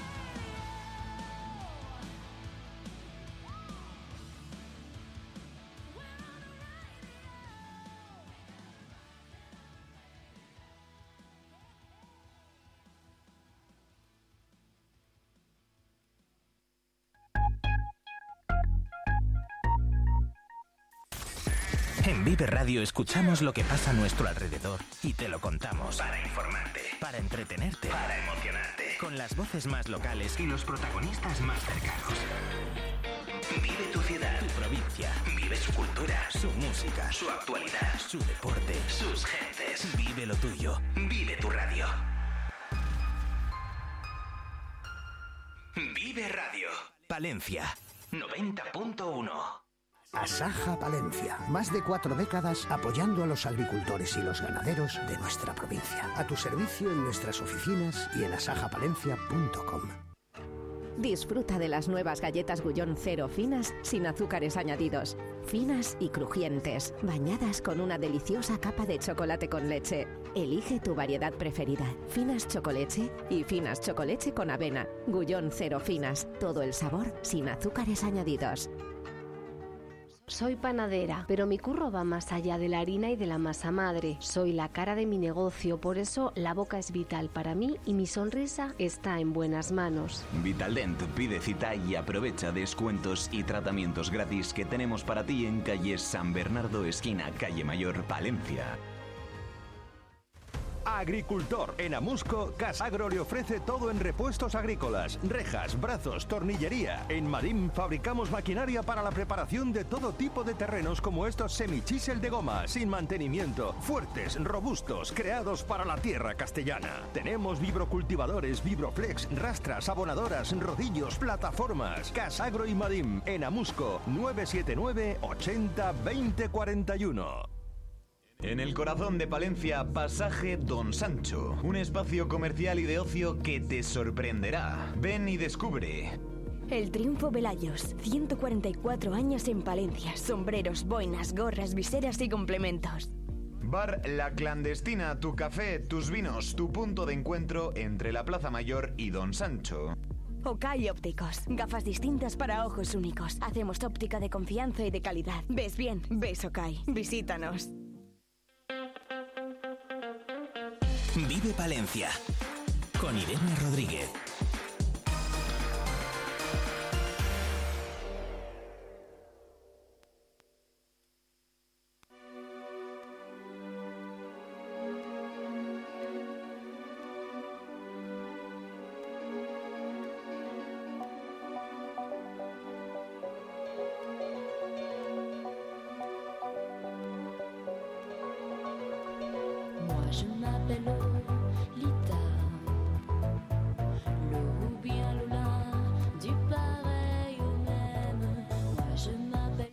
Campeonato de España Sub-18, el Club de Atletismo Puentecillas se ha traído dos medallas, una de oro y otra de plata, para Víctor Melgar y para Geray Royuela, por sus buenísimos resultados en las eh, competiciones de lanzamiento de peso, de peso. Vamos a hacer balance de esta cita con Fran Caballero, presidente del Club de Atletismo Puentecillas. Buenos días.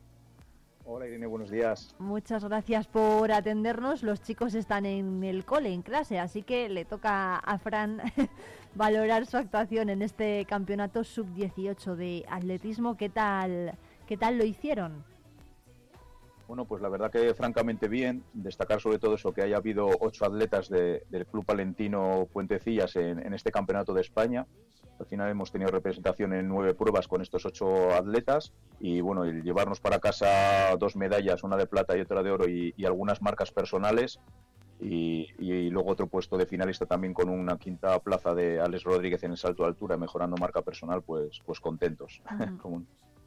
¿Qué tal están, por ejemplo, Víctor y, y Geray por la parte que les toca? ¿Cómo se prepararon para esta prueba? Pues bueno, eh, la verdad que es, era un poco el objetivo de, de esta parte de, invierno, de la pista cubierta que se llama. Y, bueno, pues bueno, han estado entrenando desde, octubre que empezamos con la pretemporada y bueno, son, son pruebas muy técnicas, el lanzamiento de peso que se preparan, que requieren mucho tiempo y que, requieren pues una parte de entrenamiento técnico y luego una parte de condición física en la que influye un montón la fuerza. Entonces, bueno, ellos están súper satisfechos. Además, Víctor, eh, aparte de la medalla de oro, se ha llevado una marca personal y, bueno, pues la progresión que llevan pues hace que, seguramente en aire libre pues puedan fijarse otros objetivos, como por ejemplo intentar hacer esa mínima europea que les piden en aire libre para intentar estar en el Campeonato de Europa este verano. ¿Cómo está, mm, cómo está el club de, de salud ya, no? Eh, porque evidentemente los resultados están siendo muy buenos. ¿Cómo se les prepara a, estos chavales para que luego rindan así de bien en estas competiciones, en los campeonatos de España? Bueno, pues son, muchas cosas. Eh, ahora mismo estamos inmersos en esta temporada, como te digo, de, pista cubierta eh, a tope de competiciones. Para que te hagas una idea, este fin de semana, aparte de este campeonato sub-18, ha sido el campeonato autonómico eh, sub-20 y también el campeonato autonómico sub-14 de las pruebas de fondo. Y, estamos inmersos en esos campeonatos de España, eh, que este fin de semana que viene nos toca en Valencia el Campeonato de España sub-16, donde también llevamos a, cuatro atletas y el siguiente será el, turno de los sub-20, que son en Salamanca.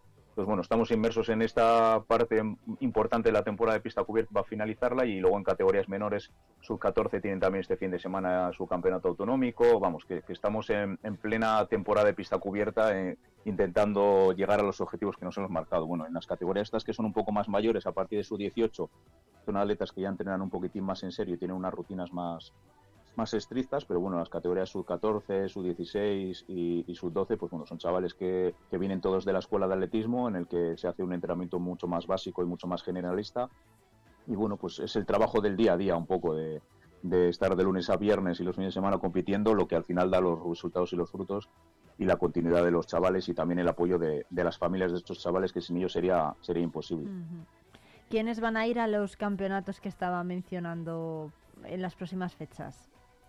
Bueno, pues lo que ya sí que está seguro y cerrado es el campeonato sub-16, que es este fin de semana en Valencia, que tenemos cuatro, cuatro atletas eh, que nos representarán, que serán eh, Miriam Catalina en el 60 metros lisos, Jorge Barquerizo en el salto con pértiga, y luego Iván García y Samuel García en, el lanzamiento de peso. Que bueno, llevamos a cuatro representantes. Luego en el campeonato sub-20 eh, se terminan ayer las inscripciones, hasta el día de mañana no sabremos qué atletas nos representarán en ese campeonato sub-20. Pero bueno, digo, en, ese campeonato ya, ya está cerrado y, y, tendremos cuatro atletas representando a Palencia y, al club.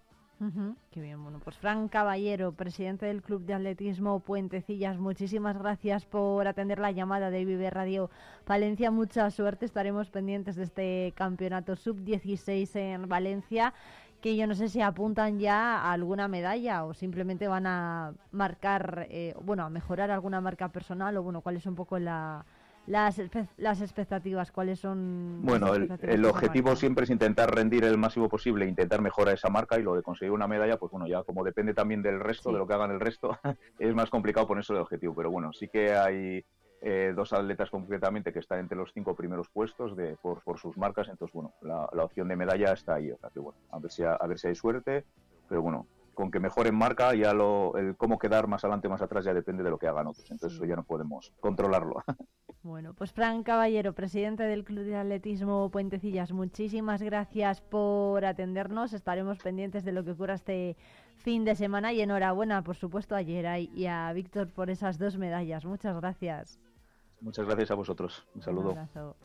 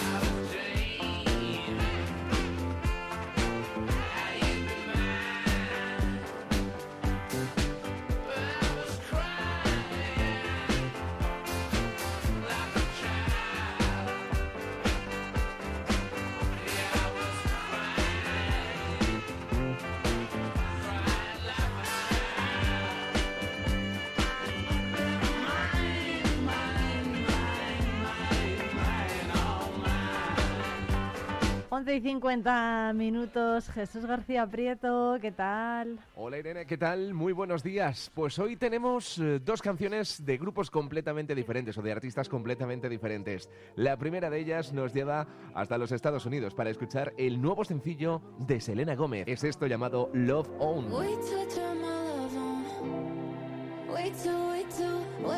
turn my love on.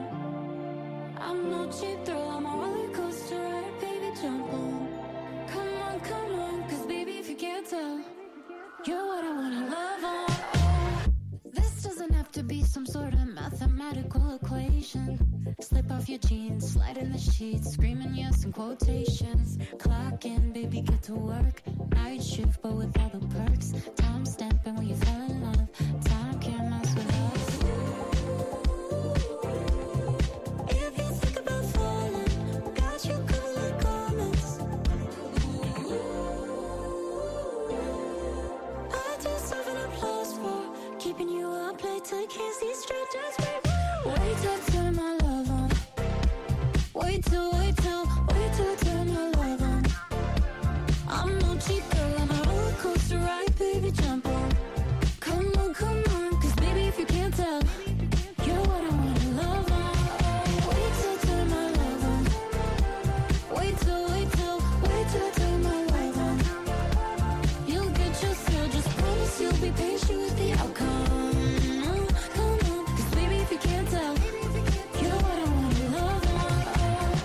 are we conversing over this steak tartare when we could be somewhere other than here, making out in the back of a car or in the back of a bar?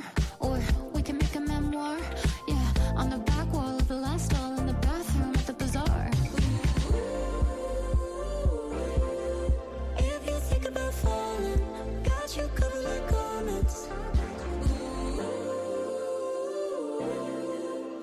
deserve you up late you can't see straight. Just wait, wait I turn my love on.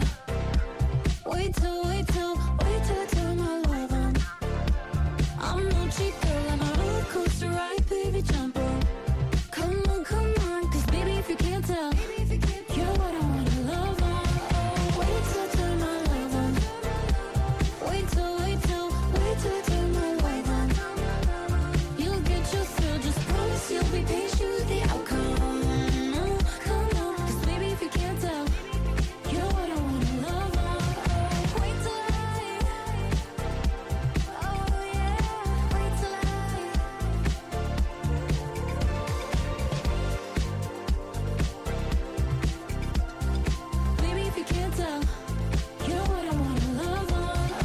para finalizar, después de Selena de regreso a nuestro país, otra colaboración de estas importantes entre Alice y María Hernal en este despertar.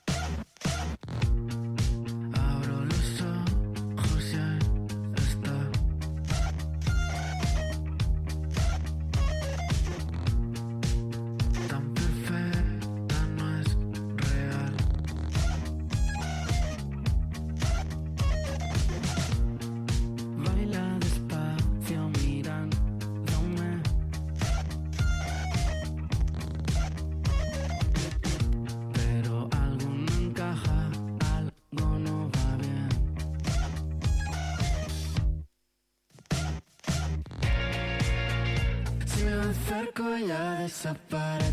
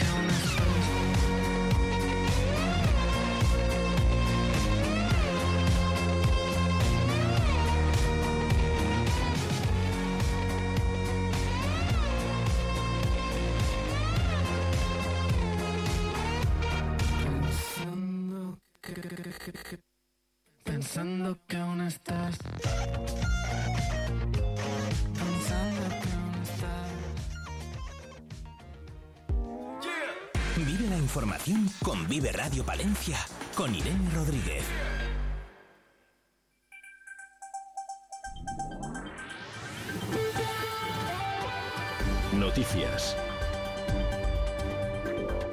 Terminamos y lo hacemos dando un repaso informativo a esta mañana de martes. Álvaro Lantada, director de la 8 Palencia y de Vive Radio Palencia. ¿Qué tal? Buenos días. ¿Qué tal? Buenos días, Irene, ¿cómo estás? Muy bien, estamos pendientes de Rocío Lucas, que está en Palencia inaugurando esa jornada de información, ¿no? Para Sí, de orientación universitaria en el Colegio de la Salle. Bueno, son unas jornadas tradicionales que hacen este, en este centro educativo de la capital palentina, pues bueno, para intentar orientar a los estudiantes en torno a qué quieren hacer el en el futuro con respecto a sus estudios. Bueno, pues ha estado acompañando a, a los alumnos y a los docentes de, de la Salle y allí, pues, pues bueno, ha puesto ha puesto en valor, lógicamente, el sistema educativo de, de Castilla y León y ha hecho referencia a algunos asuntos de actualidad porque esta mañana en Burgos había un accidente de un microbús en el que viajaban cuatro escolares, era una ruta escolar, ha habido un niño herido y ha puesto eh, pues también un poco en valor los protocolos de seguridad de las rutas escolares para, para, para bueno, pues para justificar y defender el sistema y para explicar que con tantas rutas como hay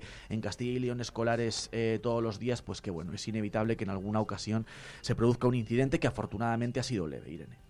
Bueno, pues eh, menos mal, más asuntos, porque también van a hacer eh, cuentas los compañeros de la 8 Palencia. Ha Sí. estado de visita hoy María José de la Fuente, ¿no? La diputada de Hacienda y vicepresidenta primera de la Sí, Diputación. eso es. Podemos dar los datos de la liquidación del presupuesto del año 2023, ¿vale, Irene? Que nos dejan un superávit en la Diputación Provincial superior a los 5 millones de euros y un remanente líquido de tesorería de 29 millones de euros, ¿vale? Además, nos han contado que se ha ejecutado el 97% del presupuesto en el capítulo de inversiones, en el, el 97% en general y el, y el 61% en lo que tiene que ver con las inversiones. ¿Esto qué quiere decir? Es el sobrante del presupuesto con el que cuenta la Diputación para ejecutar, para invertir este año. Todavía no tiene decidido el equipo de gobierno a qué lo van a destinar y en qué se puede invertir ese dinero porque están pendientes de las reglas de gasto del gobierno central. Bueno, y más eh, asuntos. Vamos a, van a estar los compañeros, como hemos dicho, viendo a la consejera y también en la iniciativa de qué quiero ser de mayor, ¿no? Ese homenaje a, al personal y a los participantes de, de, estos, de los diferentes ciclos de, sociales, ¿no? Del ayuntamiento. Eso es una rueda de prensa que está teniendo lugar en esta en estos momentos. Irene, lo vamos a contar en el informativo de las 2 y en el informativo de las 9 y nos vamos a hacer eco también, que sé que en Vive Radio lo habéis hecho, del problema que hay en Fromista con respecto a esa base de ese pilar para sustentar el AVE que se ha colocado justo al lado del, cani- del canal de Castilla y en pleno camino de Santiago. Vamos a recoger testimonios en la zona porque aunque es un problema temporal, preocupa. Bueno, pues estos asuntos y otros más a de las 2 en punto. Gracias Álvaro en la 8 Palencia. Y sigue la información en diariopalentino.es. Vive la actualidad, vive al día, vive radio.